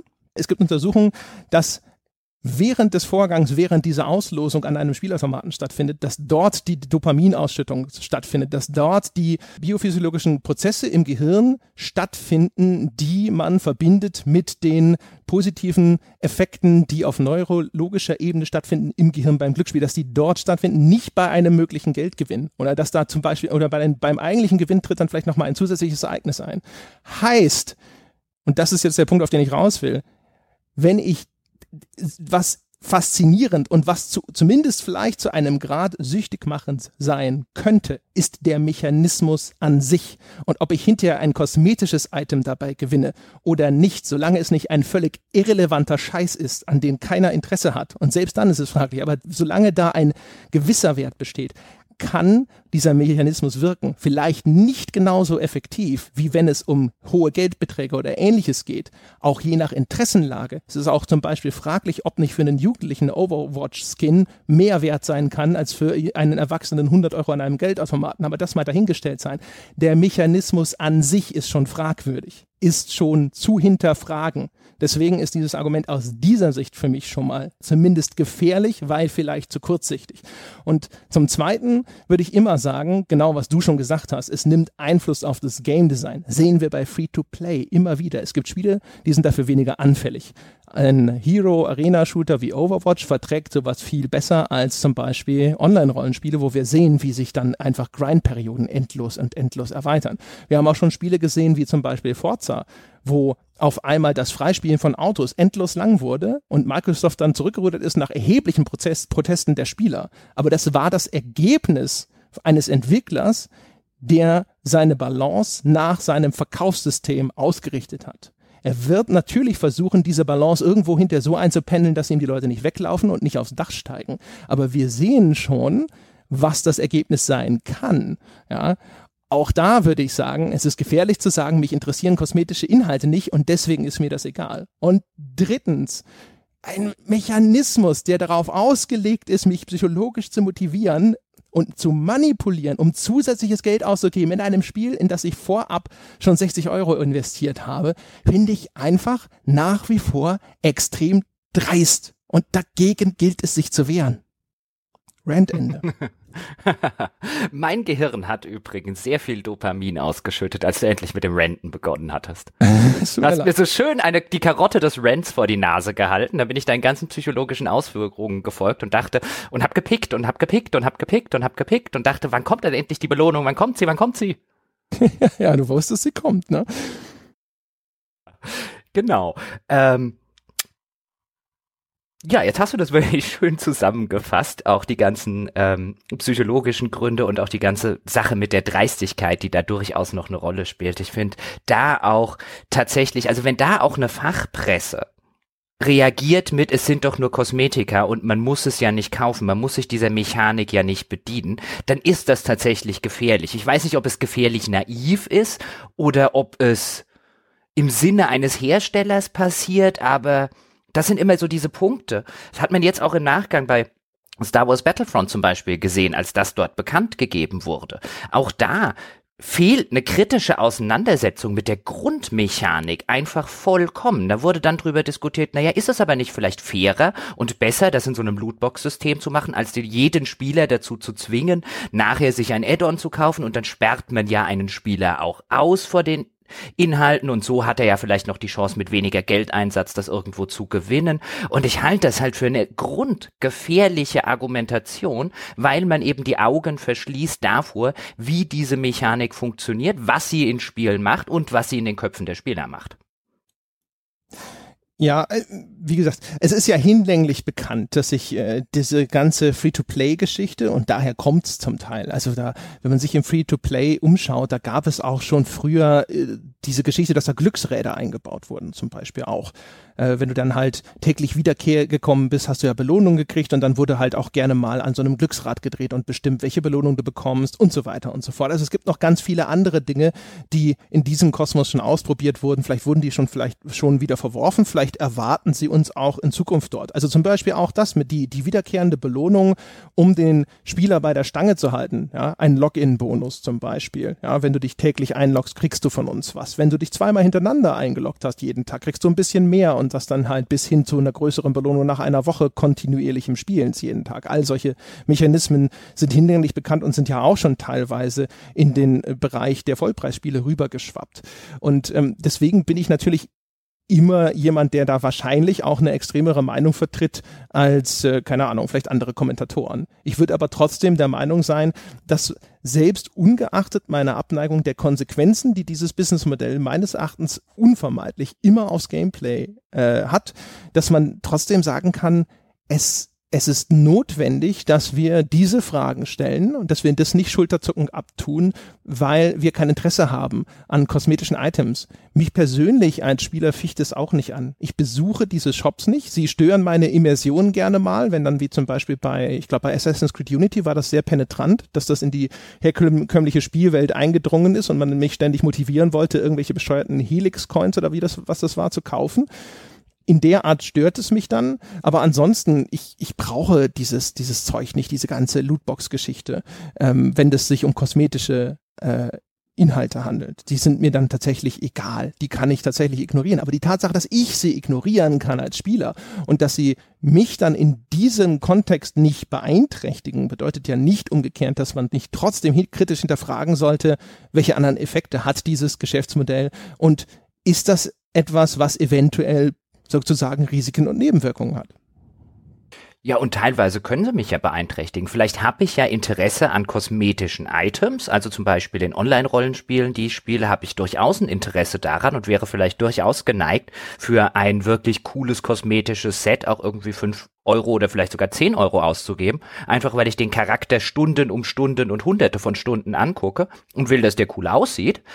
Wenn es dann allerdings darauf hinausläuft, dass ich, und zum Beispiel solche Spiele wie Lord of the Rings Online machen das auch schon längst, dass sie in irgendwelchen Events dann besondere kosmetische Gegenstände, die dann in einem Beutel oder in einer Art, ja, Lootbox äh, nur eine gewisse Drop-Rate haben und du kannst äh, täglich die eine ergrinden, du kannst natürlich auch mit der Premium-Währung welche kaufen und so weiter und so fort, dann beeinträchtigt das mein Spielgefühl. Ich würde die gerne kaufen können, sag mir, wie viel sie kostet, dann sag ich dir, ob ich dir das Geld gebe, aber auch auf mich wirkt dann dieses Lootbox-System tatsächlich relativ wenig, aber wie du es gerade schon schön gesagt hast, die Tatsache, dass es auf einen selber nicht wirkt, heißt noch lange nicht, dass es auf andere nicht wirkt oder dass es das Spiel tatsächlich beeinflusst. Ich meine, wenn wir jetzt das Beispiel Star Wars Battlefront nehmen. Und dort sind besondere Fähigkeiten an Glück gekoppelt und nicht mehr an den Skill gekoppelt, das Freischalten oder an die Zeit, die man rein investiert, dann ändert das das Spielgefühl und letztlich auch die Spielmechanik und garantiert die Art und Weise,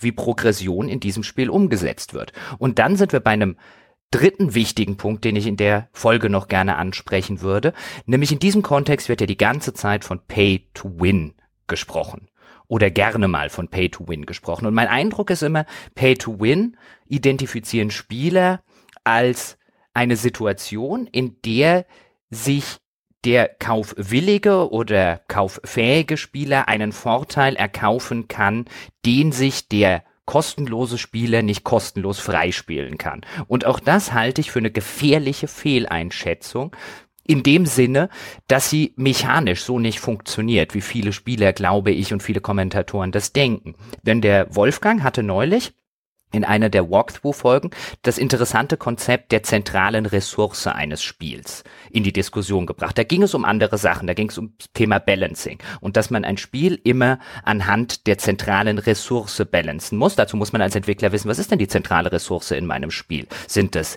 die Lebensenergie, wie zum Beispiel vielleicht bei einem Jump'n'Run-Spiel? Sind es Erfahrungspunkte oder ist es, wie bei vielen MMOs, schlicht die Zeit?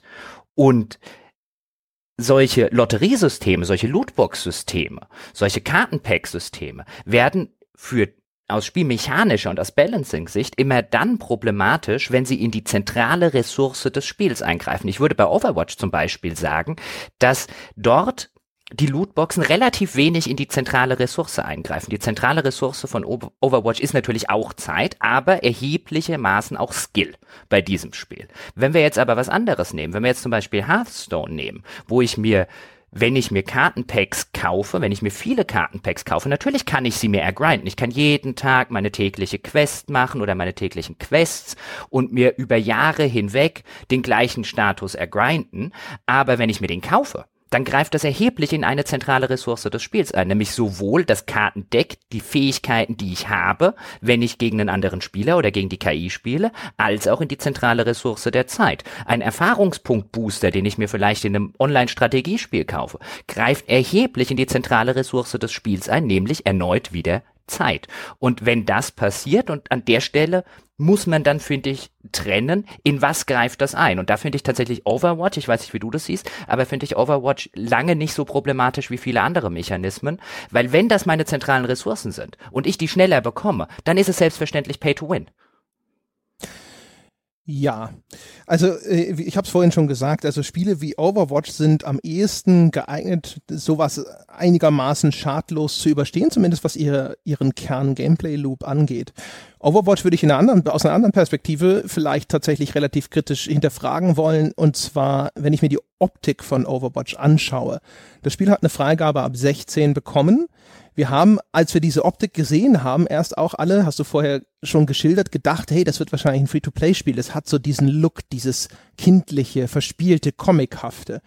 Es ist ein Spiel, wo es mich wirklich nicht wundern würde, wenn viele Eltern das auch jüngeren Kindern zugänglich machen. Und wenn wir nochmal jetzt, ohne wirklich zum letzten Mal diese Rekursion auf das Thema, aber wenn wir über diese ganze Glücksspielthematik sprechen, ist ja auch die Frage, wo ist denn unsere Trennlinie? Ist eine solche Manipulation auch zulässig, wenn wir über eine Zielgruppe sprechen, die 10, 12 Jahre alt ist? Jetzt sagen viele, ja, Eltern müssen aufpassen und das Taschengeld und sonst irgendwas. Aber alleine auch so, sag ich mal, die Heranführung an sowas, die Konditionierung an sowas. Und wir wissen alle, dass Eltern immer wieder mal Probleme haben, 24-7 aufzupassen, was ihre Sprösslinge so treiben. Es gibt genügend Geschichten von Kindern, die dann irgendwo mal die Kreditkarte der Eltern geklaut haben und so. Es ist immer jedem überlassen, wo er dann am Schluss, äh, in, sag ich mal, in seiner Bewertung äh, ankommt. Ob er sagt so, nö, da gibt es keinen Bedarf an irgendeiner Regulation, da muss jetzt der Hersteller jetzt nicht einen Schritt zurücktreten, da müssen die Eltern besser aufpassen. Umgekehrt, weiß ich nicht, will man es als Gesellschaft einem Hersteller gestatten bei einem Spiel, das dann eben auch Kindern und Jugendlichen vielleicht zugänglich wäre? Was ist, wenn hindert sie denn daran, das nächste, nächste Spiel so zu gestalten, dass es tatsächlich frei ab zwölf ist? derartige Mechaniken einzusetzen? Da würde ich zumindest mal ein Fragezeichen dran setzen wollen. Es wäre auch, ich würde ja auch ein Fragezeichen dran setzen, ob die gleichen Leute, die dann behaupten würden, nee, da müssen die Eltern besser aufpassen, das gleiche sagen würden, wenn das zwölfjährige Kind in eine Spielhalle marschiert. Zum Beispiel, ja. Also das sind so, so Sachen, da würde ich zumindest jetzt auch mal, das ist so eher das, wo ich im Kontext von Overwatch drüber nachdenken würde. Nicht so sehr, was den Einfluss tatsächlich jetzt auf das Kernspielelement von Overwatch angeht. Das halte ich, glaube ich, auch für, ich habe selber nicht gespielt, das ist jetzt echt nur so eine Einschätzung von außen, aber ich würde mir vorstellen, dass das einigermaßen unkritisch ist. Ich habe das bei anderen Spielen gesehen, äh, wo ich auch den Eindruck hatte, da nehmen die dann eben hauptsächlich ein, Einfluss auf diese Progression und diese Progression wiederum schaltet dann hauptsächlich Dinge frei, die jetzt nicht irgendwie essentiell sind für das Spielerlebnis. Und bei den anderen Titeln, die du beschrieben hast, ist es eindeutig so, wo ich das, deswegen sage ich ja, es gibt eigentlich kein Spiel, das ohne Free-to-Play nicht am Ende ein besseres Spiel wäre vielleicht nur minimal, aber weißt du, es kommt ja immer so, das Standardbeispiel ist halt League of Legends, das ist ja super, das funktioniert doch, Free-to-Play, alles super. Und keine Ahnung, soll mir doch keiner erzählen, dass League of Legends nicht unterm Strich, egal wie viel, ein besseres Spiel wäre, wenn all diese Helden einfach frei verfügbar wären. Immer. Kostenlos. Ich würde einmal upfront bezahlen und ich habe einfach Zugriff auf das ganze Spiel. Soll mir keiner sagen, dass das nicht unterm Strich ein besseres Spiel wäre. Ja, aber das ist ja just das, was ich vorhin meinte, mit wir wohnen hier möglicherweise einer heimlichen Revolution bei. Dass wir diese Sachen mittlerweile nicht nur in Vollpreisspielen haben, sondern dass Vollpreisspiele drumrum designt werden. Dass wir mittlerweile Vollpreisspiele haben, die nach modernsten Free-to-Play-Mechaniken designt werden. Und das ist tatsächlich was Neues. Und ich würde tatsächlich nach wie vor behaupten, dass Overwatch diese Tür vielleicht nicht aufgemacht hat, aber aufgestoßen hat es die sehr wohl. Aufgetreten wie im Western, wenn der Ganzlinger in den Saloon kommt, würde ich sagen. Und auch da an der Stelle nochmal, das soll kein Blizzard-Diss sein, das ist mir relativ wichtig, das soll auch kein Overwatch-Diss sein. Das alles ändert nichts daran, dass das Spiel sehr, sehr vielen Leuten Spaß macht und auch Spaß machen darf. Es ist einfach eine Beobachtung, wie eine Mechanik die Industrie verändert. Und das wird sie tun, wenn diese Mechanik bestehen bleibt. Und ich sehe derzeit keinen Grund, warum sie verschwinden sollte. Eher im Gegenteil. Selbst wenn es nachher zu einer Regulierung käme, die wir vorhin angesprochen haben, würde das nichts an der Popularität der Mechanik ändern. Man sollte aber, und das ist auch mithin der Zweck dieser Episode, verstehen oder drüber reden, wohin das am Ende führt. Und lass mich noch mal kurz auf das Pay-to-Win zurückkommen, weil du jetzt gesagt hast, naja, die wären ja Free-to-Play. Wenn die nicht Free-to-Play wären, wären die bessere Spiele. Ja, das ist ein Aspekt. Aber ich finde tatsächlich auch super interessant, wie sich diese, dass sich jeder Nahezu jeder Free-to-Play-Hersteller behauptet, er sei kein Pay-to-Win. Und nahezu jeder Fan eines Free-to-Play-Spiels behauptet, mein Spiel ist kein Pay-to-Win. Und unter dieser unter dem Hinblick auf diese Idee dieser zentralen Balancing-Ressource und äh, wer da interessiert ist, kann ja mal die Folge mit Wolfgang hören. Das ist ein sehr interessantes Konzept, ähm, weil tatsächlich, wenn man sich vergegenwärtigt, was sind denn gute Spiele, was sind gut balancierte Spiele, dann wird man sehr schnell auf eine sehr gut umgesetzte zentrale Ressource kommen. Und dieser Eingriff, den muss man auch nicht, wie ich das jetzt tue, dann als Pay-to-Win betrachten. Aber was ist denn Win in einem Online-Roll, in einem Online Spiel, in einem, in einem Multiplayer-Spiel. Ist das wirklich immer nur der Gewinn der Partie oder ist es nicht auch die Progression in einem Online-Rollenspiel? Ist der Win wirklich nur, wenn ich irgendwo PvP spiele oder der Win tatsächlich nur, wenn ich irgendwo mit meiner Gilde in irgendeinen Dungeon geklärt habe, den ich vorher noch nicht geklärt habe oder den ich vielleicht schon zum hundertsten Mal gemacht habe, weil wir endlich den Drop wollten? Ist es nicht vielleicht einfach einen Status zu erreichen, sei es der Maximallevel, sei es einen besonderen Gegenstand zu haben, den ich durch den Grind Grind gekriegt habe und den ich mir dann durch solche Mechaniken, die in diese Ressourcen eingreifen, um die das rumbalanciert ist, kann ich mir diesen Win da nicht erkaufen? Ah, das ist ja wundervoll. Das ist ja wie, als hättest du mir den Ball auf den Elfmeterpunkt gelegt. Ach, das mache ich doch gerne. Es ist schön. Es ist so, als ob, als ob wir uns schon öfter unterhalten hätten. Es ist auch so ein Steckenpferd. Ich habe auch schon seit Jahren gesagt, das muss dringend hinterfragt werden, insbesondere von der Spielepresse. Äh, diese ganze, ja, es kann ja kein Pay-to-Win sein, weil es kein kompetitives Spiel ist. Das ist ein ganz, ganz beliebtes Argument. Und wo man natürlich sich darüber unterhalten muss, was verbinden die Menschen tatsächlich mit dieser Begrifflichkeit, ist die trennscharf genug. Vielleicht brauchen wir auch einfach da wieder äh, mehr Worte in unserer Sprache, wenn wir über Spiele reden. Aber ich äh, habe auch schon immer gesagt, auch bei Spielen, die keinen Wettbewerbscharakter haben per se, in dem Spieler gegeneinander antreten, gibt es sowas wie Victory Conditions sozusagen. Die Progression in Online-Rollenspielen ist relativ klar erkennbar auch eine Art von Gewinn. Also Gewinn ist ja nicht automatisch, ich habe das Spiel damit beendet, durchgespielt und das Spiel klopft mir auf die Schulter. Schaut man sich an, was machen denn die Leute zum Beispiel in World of Warcraft? Die versuchen vollständig diese seltenen Rüstungssets zu bekommen und die sind dann sehr stolz und tragen sie zur Schau. Ähm, wir haben vorhin, habe ich das erzählt, dieses Konzept der Verstärker, ja, also Dinge, die dazu führen, dass bestimmtes Verhalten vielleicht sich wiederholt oder dass die dich darin bestärken, dieses Verhalten zu wiederholen. Da gibt's halt ganz viele unterschiedliche. Es gibt auch zum Beispiel soziale Verstärker. Ja, also wenn jetzt eine Autoritätsperson dir Anerkennung ausspricht und sowas, das kann auch dazu führen, dass du das Verhalten wiederholst. Und solche Statussymbole innerhalb von Spielwelten zum Beispiel, ähm, die fallen ja auch in die gleiche Kategorie. Das heißt also, erstens sind sie äh, ein Verstärker im Spiel, das dich motiviert, vielleicht einfach weiter danach zu streben, sowas zu bekommen. Aber auf der anderen Seite wird auch sehr deutlich, dass das etwas Erstrebenswertes ist, da will man hin. Und weil sie selten sind, sind sie so begehrt. Und wenn ich mich durch Geldeinsatz schneller an den Punkt bringen kann, wo ich das bekomme, selbst wenn alle anderen das auch bekommen können, dann ist das Pay to Win. Guck dir, du, das, das ist jetzt zum Beispiel, das ist die Steilvorlage für dich. Du wirst dich bestimmt erinnern als alter Online-Rollenspieler, als damals bei Star Wars Galaxies das System verändert wurde, wie man zum Jedi wurde. Ja, vorher mussten die Leute sich krummlegen, wie blöd. Und danach war es auf einmal einfach. Und wir haben die Leute gekotzt, weil ihre Leistung, die sie vorher erbringen mussten, auf einmal so entwertet wurde. Ja, ja.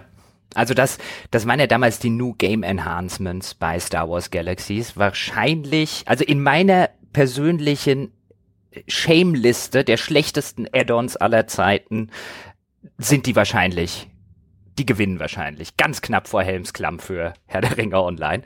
Ähm, vielleicht auch noch aus Herr der Ringe Online. Das ist ein schönes Beispiel. Viele Fans von Herr der Ringe Online würden vehement bestreiten, dass Herr der Ringe Online Pay to Win ist. Und dann hast du zum Beispiel sowas, wie du es vorher schon gesagt hast. Es gibt die Hobbit-Geschenke, tägliche Belohnungen, die, wenn ich mich einlogge, einmal am Tag, bekomme ich ein Hobbit-Geschenk. Und das funktioniert wie eine Lootbox und auch wie eine Slotmaschine. Ich klicke dann auf Geschenk öffnen und dann rattern die ganzen Gegenstände vorbei und irgendwann kann ich das beenden und dann bleibt es halt zufällig auf einem Gegenstand. Das erfüllt alles, worüber wir vorher bei dieser Glücksspielsache geredet haben. Und wenn ich sogar VIP bin, bekomme ich einmal in der Woche, also zahlender Abonnent, bekomme ich sogar eine goldene ein goldenes Hobbit-Geschenk, das eine erhöhte Chance auf seltene Gegenstände hat. Und dann gucke ich mir an, was in diesen Boxes drin ist. Die Wahrscheinlichkeit, dass man es kriegt, ist relativ gering. Und nein, da ist nicht die beste Waffe im Spiel drin oder das schnellste Pferd im Spiel oder oder oder. Aber da sind Sachen drin, die erheblich die Zeit verkürzen, um dorthin zu kommen. Und wenn das kein Pay-to-Win-Element ist, dann weiß ich auch nicht. Eben. Und das ist halt je nach Spiel natürlich unterschiedlich. Es gibt unterschiedliche Dinge, die unterschiedliche Wertigkeit haben in bestimmten Spielen. Und ähm, jetzt, keine Ahnung, in einem Shooter wird vielleicht dann sowas wie eine Kill-Death-Ratio, die besonders toll ist, wird vielleicht eher ein Statussymbol sein. Wobei die ja bei Overwatch zum Beispiel, so wenn ich richtig informiert ist, besonders versteckt ist. Ähm, das wurde mir mal erklärt, äh, ich glaube, das war in diesem Headshots-Podcast, den ich gerne höre, äh, als ein Mechanismus, der eher dazu da ist, um prosoziales Verhalten zu stärken, weil diese Kill-Death-Ratio gerne dazu führt, dass halt irgendwie vermeintlich schlechte Spieler ausgegrenzt werden und sich Leute darüber streiten und so, dass das eher dazu führt, dass die Community sich untereinander besser verträgt. Aber wenn man sowas in den Hintergrund treten lässt und dann sozusagen vielleicht als positiver Nebeneffekt diese Kostüme, die selten sind, als Statussymbol eher im Vordergrund stehen in der Community, sage ich mal, kann das auch nicht schlecht sein. Wenn du übrigens auch Community gerade sagst, auch vielleicht nochmal daran anschließend, was ich vorher sagte, es ist vielleicht was anderes, wenn der Spieler, der jetzt nur noch einen Win benötigt, also da wieder bei Beispiel Overwatch zum Beispiel, der noch die Erfahrungspunkte aus einem Win, weil wenn man ein Match gewinnt, kriegt man erheblich mehr Erfahrungspunkte, als wenn man es verliert. Und der vielleicht noch einen Win davon entfernt ist, endlich seine nächste Lootbox zu kriegen, auf die er sich schon die ganze Zeit freut. Wenn der dann mit einem vermeintlich schlechten Spieler zusammenspielt, reagiert der anders? Ist der schneller geneigt, den Spieler zu beleidigen oder sich einfach nur aufzuregen? Leidet darunter die Community?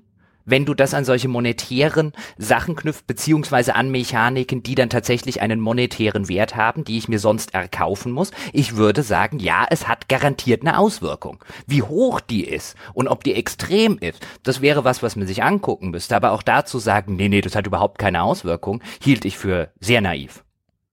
Ja, das wird sehr stark davon abhängig sein. Deswegen, wie gesagt, ich kenne Overwatch nicht, wie wichtig der einzelne Spieler für den Erfolg des Teams ist. Also je stärker ein Einzelner das Endergebnis versauen kann, desto extremer wird natürlich eine Gegenreaktion ausfallen und dementsprechend natürlich wird es dann vielleicht durch sowas auch nochmal begünstigt, würde ich sagen. Was ja ganz interessant wäre, vielleicht nochmal zu vermerken ist, es gibt ja auch positive Effekte. Und einen der wahrscheinlich größten positiven Effekte hast du auch schon genannt. Also, dass jetzt Map-Packs, die traditionell eigentlich an die Leute verkauft wurden, kostenlos erscheinen. Auch weil der Hersteller gemerkt hat, hm, ich fragmentiere meine Community damit. Wenn ich ein Kartenpaket verkaufe, das kaufen nur 50 Prozent der Leute, dann können die, wenn die auf diesen Karten unterwegs sind, nur noch mit 50 Prozent der anderen Spieler zusammenspielen. Habe ich hinterher vier Kartenpakete verkauft, dann ist es vielleicht runtergefallen auf nur noch 15 Prozent der Leute, die alle Kartenpakete besitzen und dann in jeder, in jedem Fall immer miteinander spielen können. Matchmaking wird schwieriger nach hinten raus, Leute finden keine Spiele, das ist blöd. Also brauche ich vielleicht einen alternativen Finanzierungsmechanismus, um diesen Service weiter zu betreiben, Kartenpakete zu veröffentlichen und so weiter und so fort. Also so rein vom Sinn und Zweck des Ganzen gibt es durchaus positive Effekte und die Leute, die sich erfolgreich aus diesem ganzen Lootbox-Kram ausklinken können, sitzen vielleicht jetzt schon fast anderthalb Stunden Kopfschütteln vor diesem Podcast und sagen, unterm Strich ist es nur positiv für mich. Und da kann ich auf, also aus, da kann ich nur sagen, erstmal aus einer rein persönlichen Perspektive kann ich das total verstehen. Da würde ich auch sofort sagen, hey, Glückwunsch, du hast wahrscheinlich, du gehörst wahrscheinlich zu den, zu den Wendegewinnern sozusagen bei dieser Umwälzung. Aber die Frage bleibt natürlich trotzdem im Raum, weil, wenn es, also ist es legitim zu sagen, nur weil es vielleicht sogar mehrheitlich Gewinner gibt bei dieser Veränderung, muss man nicht trotzdem die Frage stellen, wie sieht's auf der anderen Seite aus? Gibt es dort vielleicht auch Verlierer? Haben die Nachteile? Wie sehen die aus? Sollten wir nicht trotzdem diese Diskussion führen? Erstens das und zweitens würde ich auch zumindest, wenn jetzt jemand sagen würde, hey, mich interessiert dieses ganze Lootbox-Gedöns sowieso nicht und wenn ich dann bei einem Star Wars Battlefront 2 zum Beispiel keine Add-ons mehr kaufen muss, ist doch super. Als Star Wars Battlefront 2 Spieler kann ich mir nichts Schöneres vorstellen. Ist natürlich eine vollkommen legitime Position.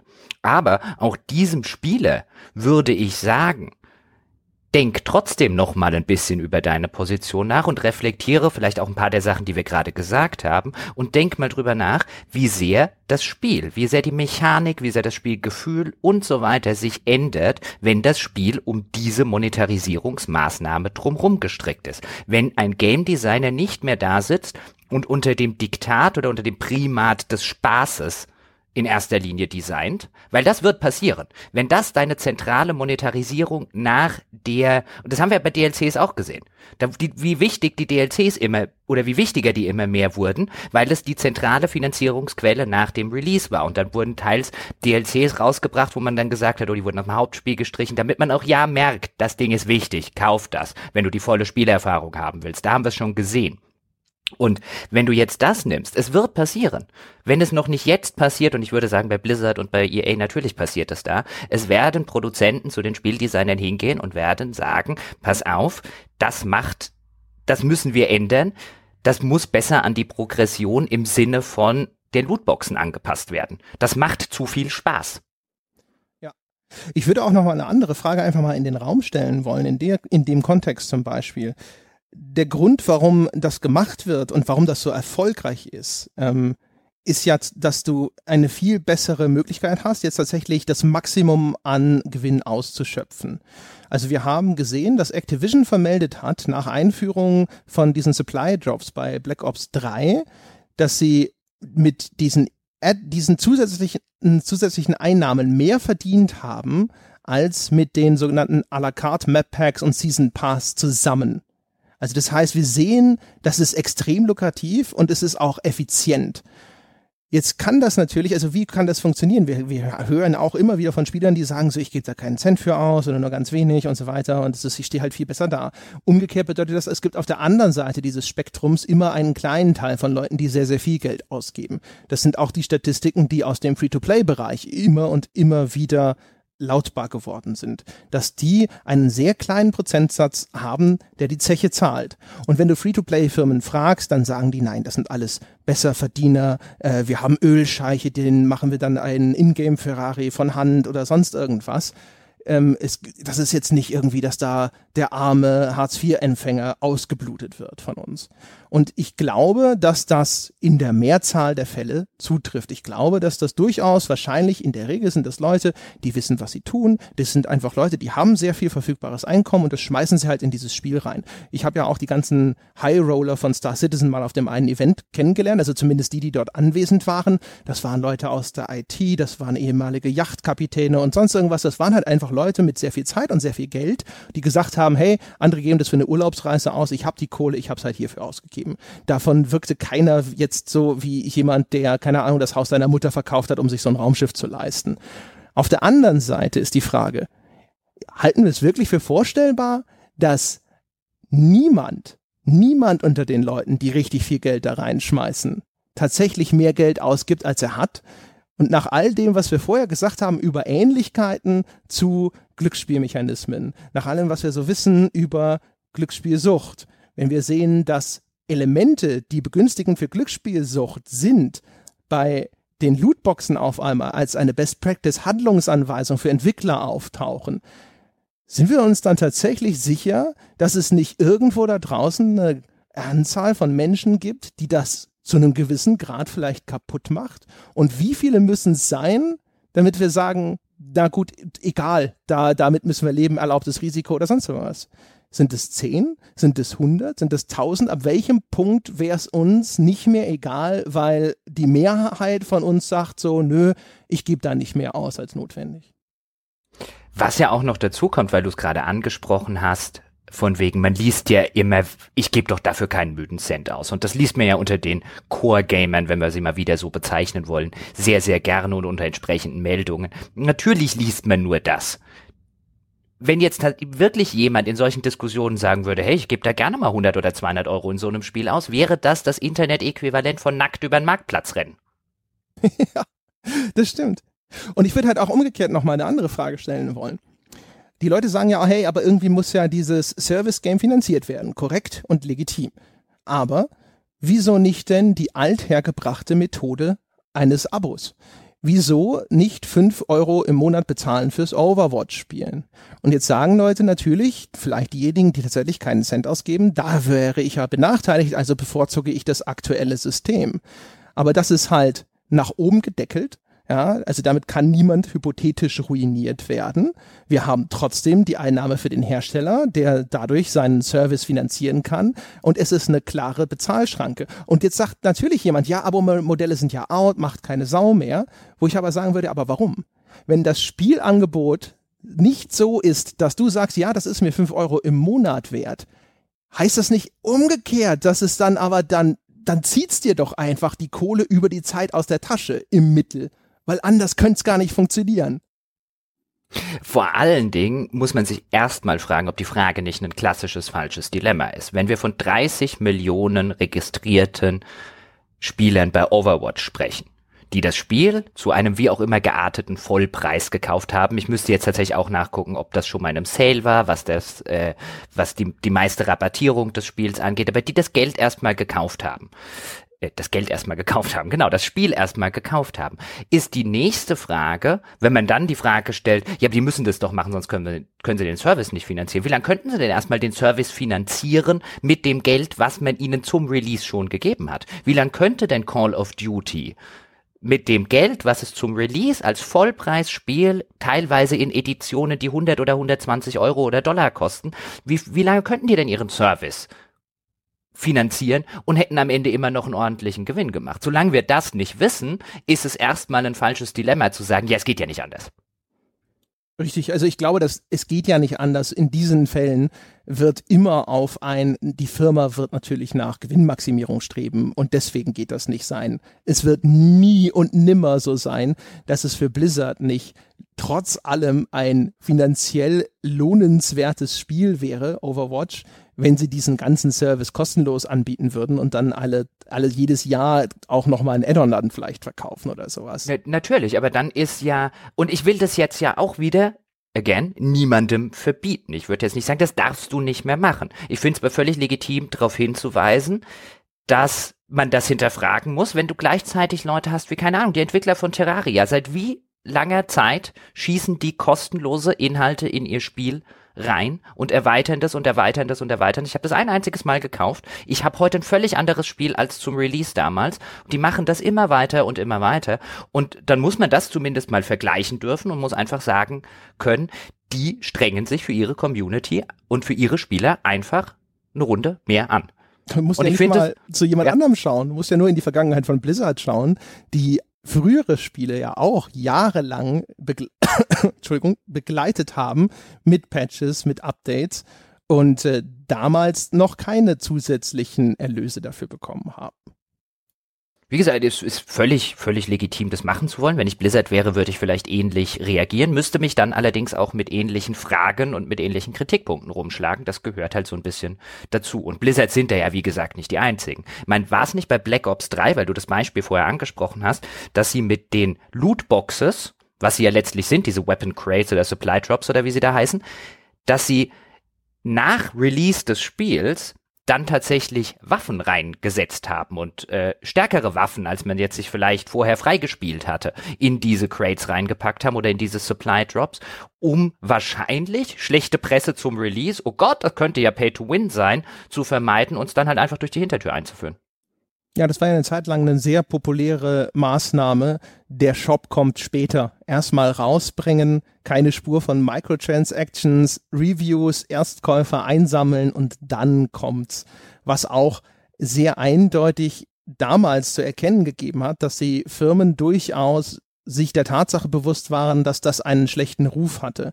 Ich, wie gesagt, gefühlt nimmt es immer mehr ab, je mehr es natürlich Normalität geworden ist. Das heißt, wie es halt immer so ist. Der, der, der Widerstand erodiert über die Zeit, wenn die wenn die, äh, die Sache nicht wirklich, wirklich wichtig ist. Und für die allermeisten Leute nehmen Spiele nicht diesen Stellenwert in ihrem Leben ein, dass sie über einen kleinen Internet-Shitstorm von vielleicht ein paar Wochen hinaus sich dann weiter da irgendwie gegen sperren würden, engagieren würden. Und häufig sind sie ja sogar schon so, dass sie sogar in erster Instanz dann natürlich das Spiel gekauft haben und auch weiter spielen. Also das ist ja nicht mal so, dass man das Gefühl hätte, dann brechen auf einmal die Spielerzahlen ein oder Vergleichbares.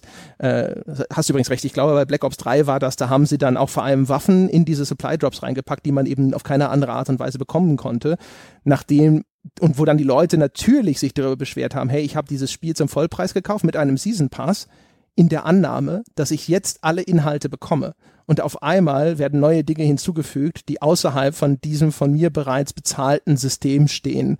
Äh, so geht's nicht. Aber das ist natürlich auch nur so eine, so eine weitere Facette. Ich würde halt glauben, insgesamt ist das etwas, was auf dem Weg ist zur Akzeptanz. Genauso wie äh, zwar Micropayments noch Erwähnung finden, aber sie müssen auch schon teilweise wirklich sehr dreist implementiert sein, damit es äh, erstens ein, bei den Spielern ein erhebliches Echo findet und traurigerweise noch umso mehr, äh, dass, die, dass die Presse darauf ernsthaft Bezug nimmt. Vielleicht als abschließende, als abschließender Punkt, der mir noch so ein bisschen im Kopf rumschwebt. Es ist ja auch durchaus mit den Mechaniken, die wir vorher erwähnt haben, der Versuch, die Spieler an das Spiel zu binden. Das wohnt ja diesem gesamten Games as a Service Gedanken inne, aber insbesondere, wenn man das an solche Lootbox Systeme oder an solche Kartenpacks, die ja letztlich auch nichts anderes sind als Lootbox-Systeme wenn man die an sowas koppelt, dass man immer täglich seine täglichen Quests macht. Bei Overwatch ist es ja zum Beispiel auch so. Für deinen ersten Win des Tages bekommst du besonders viele Erfahrungspunkte. Und es gibt wahrscheinlich sehr, sehr viele Spieler, die sich ein, einmal am Tag einloggen und versuchen, sich einmal am Tag oder einmal alle zwei Tage eine Lootbox zusammenzuspielen.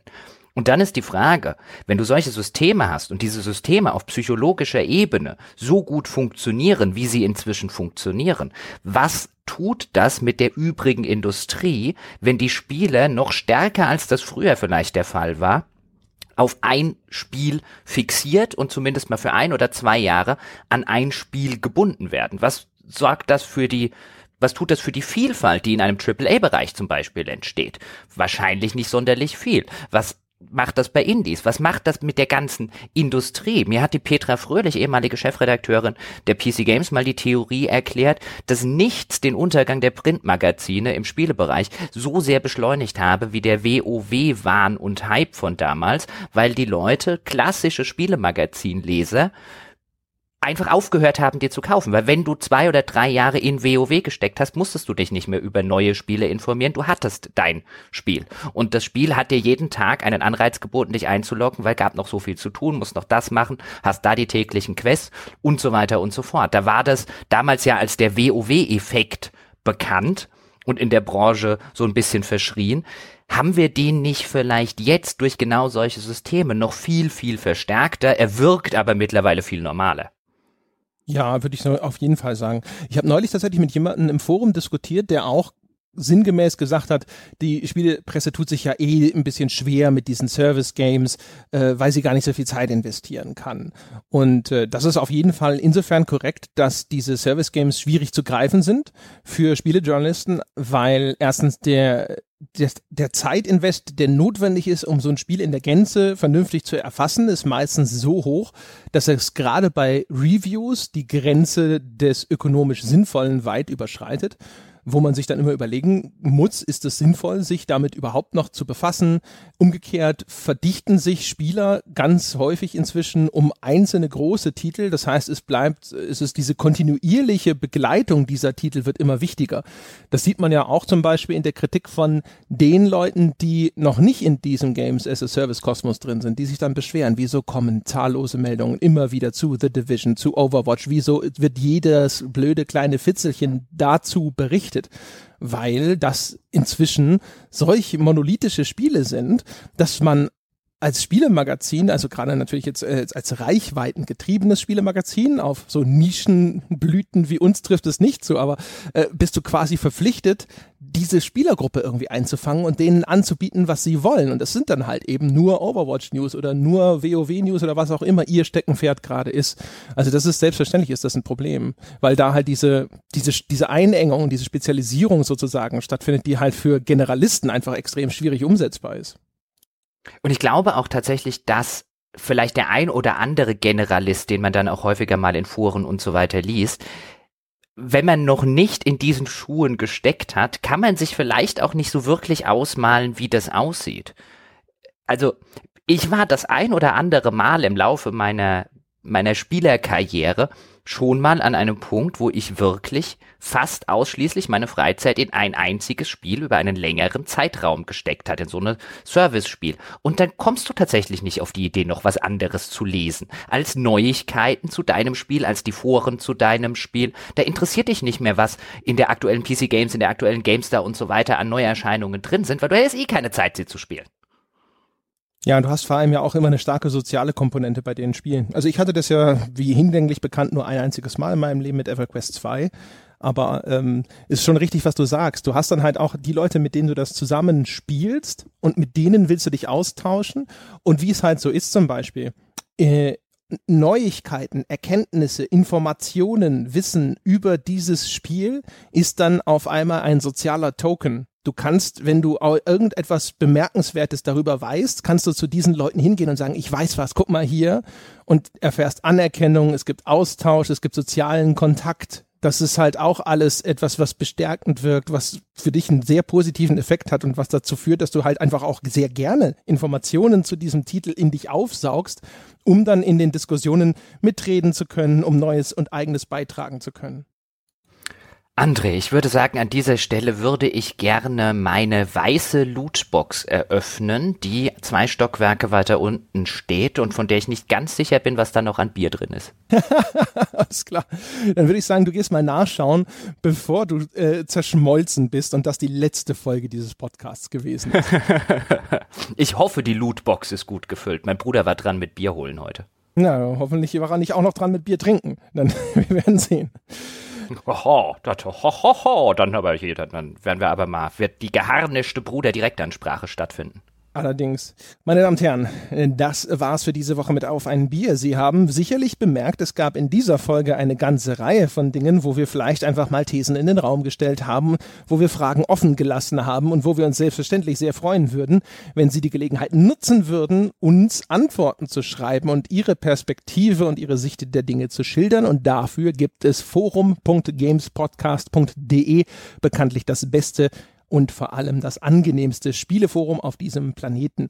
Außerdem darf ich Sie wie immer einladen, geben Sie uns die verdiente 5-Sterne-Bewertung auf iTunes. Dadurch bleiben wir in den iTunes-Charts sichtbar. Neue Menschen entdecken den Podcast und ha, Sie sehen schon, wohin das führt. Nämlich zu Patreon. Wenn Sie noch nicht Unterstützer dieses Podcast-Projekts sind, dann geben Sie sich einen Ruck. Wir haben keine Lootboxen. Wir haben das klassische Abo-Modell ab. 5 Dollar kriegen Sie Zugang zu all unseren wundervollen Bonusinhalten zum Thema Computerspiele. Und mein Gott, was gibt's da alles? Unter anderem die erwähnte Von Walkthrough. Oh, da fällt mir gerade ein, Jochen, welche Folge von Walkthrough ist das eigentlich genau? War das die Quantum Break Folge, wo ihr über die zentrale Währung gesprochen habt? Das war die Folge zum Thema Balancing. Wenn du mir eine Sekunde gibst und mit deinem Monolog weitermachst, gucke ich schnell, wie sie hieß. Ich habe schon, ich habe sie schon gefunden, meine Damen und Herren. Die Folge heißt Balancing, KI, QA und noch mehr Fragen. Die ist inzwischen äh, drei Folgen her. Sie finden sie bei uns auf der Webseite. Gehen Sie einfach oben auf den Reiter Premium Inhalte, wählen Sie Walkthrough aus und wenn Sie Bäcker sind, können Sie die Folge dann hören. So, damit haben wir es vollständig abgehandelt, meine Damen und Herren. Vielen Dank fürs Zuhören. Wir hören uns nächste Woche wieder. Bis dahin.